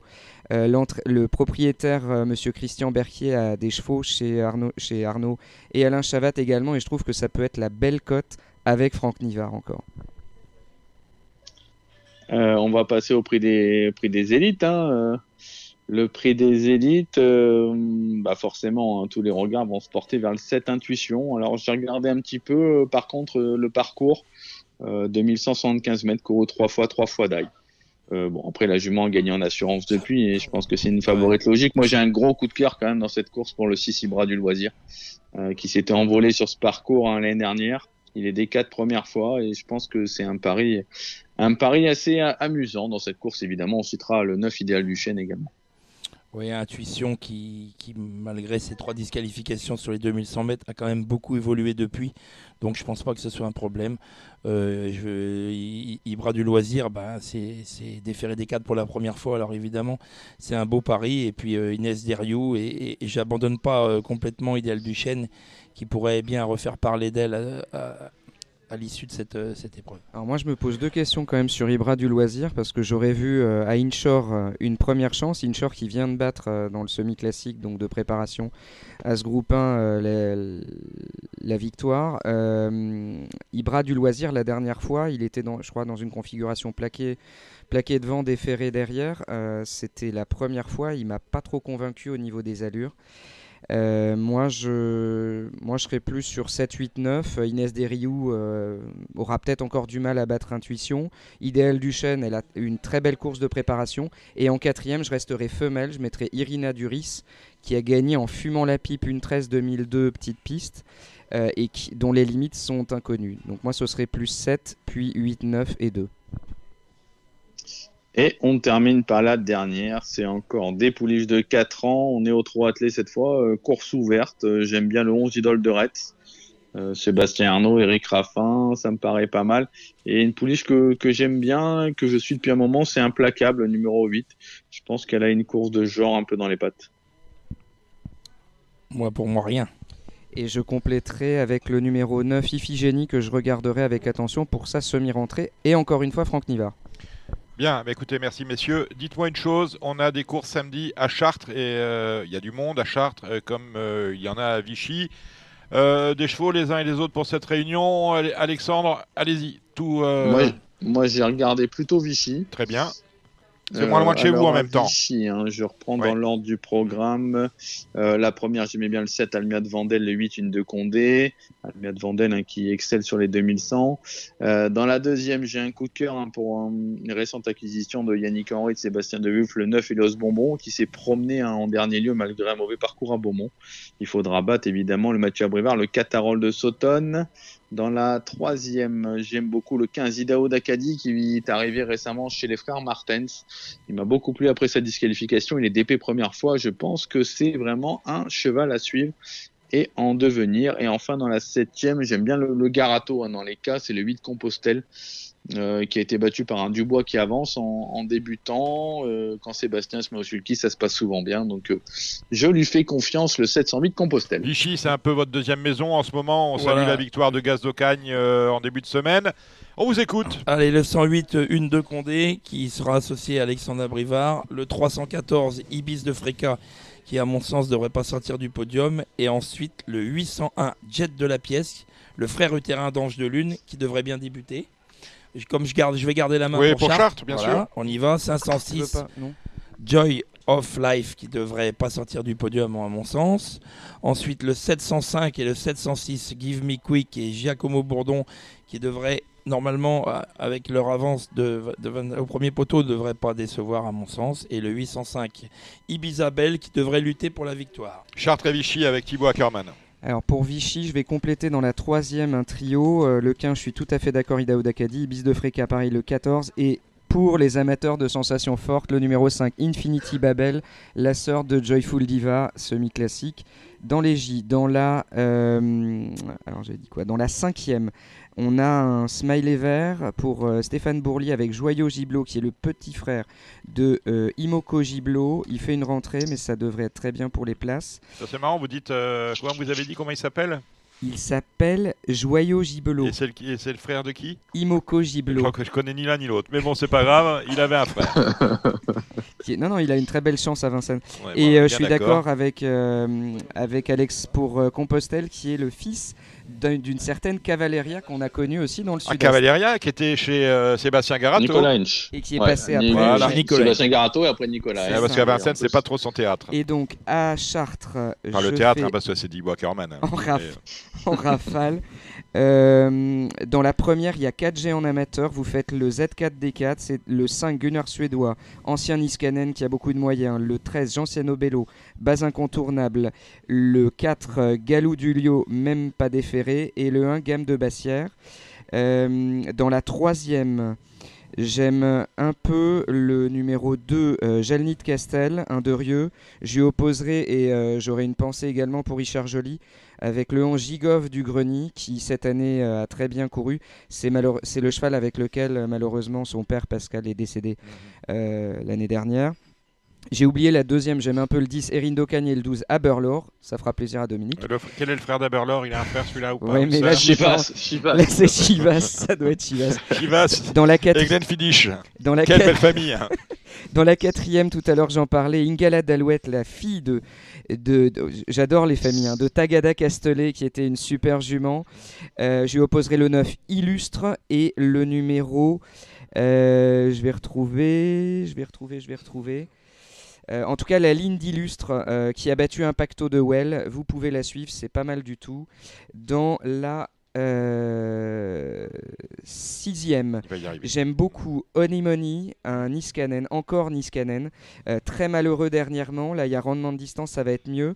On lui associera les numéros 8 Hermina, nouveau protégé de Pierre-Louis de Zonette, et le 15 Oupette Rose. On remarque quand même que Monsieur Huguet vient de Lyon, à Chartres, c'est pas fréquent. Dans la septième, euh, Give Me Quick, ça semble être un grand soleil. Euh, Geoffrey Dame, le numéro 14, euh, sera un de ses opposants directs. Et dans la dernière, la huitième, le 16, Invictus des Cajoles avec un Tony Le Belair déchaîné en ce moment, a une première chance avec le 2, Issu de Cortem, le 6, Yassandi Jeep. Et pour fermer un ZK, je mettrai quand même à Citrus, une représentante de Thierry Duval qui n'est pas déférée mais qui a pour moi une belle chance. Bravo Thibaut Ackerman. Eh écoutez, je vous remercie. C'est la fin de cette émission. On remercie Thibaut Ackerman que vous venez d'entendre. On remercie Gilles Curins. Bonsoir, à bientôt. On remercie Cédric Philippe de Paris Turf, Alexandre de Coupman. Salut Alex. Voilà pour nos principaux intervenants. À bientôt. On remercie nos invités. Vous avez écouté, entendu Benjamin Boitez, président de l'Association nationale des turfistes, notre euh, confrère, ancien confrère d'Equidia, Jean-Baptiste Morel. Vous avez entendu Stéphane Meunier, président de l'Association des entraîneurs et drivers euh, de Trot. Et cette émission a été, comme euh, chaque vendredi désormais, réalisée par Samy Boisa. Rendez-vous même endroit, même heure pour une émission très particulière. Ce sera l'émission spéciale Arc de Triomphe. Nous serons au Cardinal avec beaucoup de monde. Je peux déjà vous annoncer euh, Thierry Jarnet notamment, mais il y aura vraiment beaucoup de monde au Cardinal. Une émission qui sera enregistrée sur le coup de 19h. Elle sera mise un peu plus tardivement en ligne et ce sera une émission 100% trop avec une petite virgule. Les pronostics, euh, les 100% galop, pardon, avec une petite virgule trop qui sera assurée, je l'espère, par Alexandre de Coupman. D'ici là, portez-vous bien, très vite. C'était l'émission Radio Balance. Transformez les conseils des experts en gains grâce aux 150 euros de bonus pour l'ouverture de votre compte theturf.fr.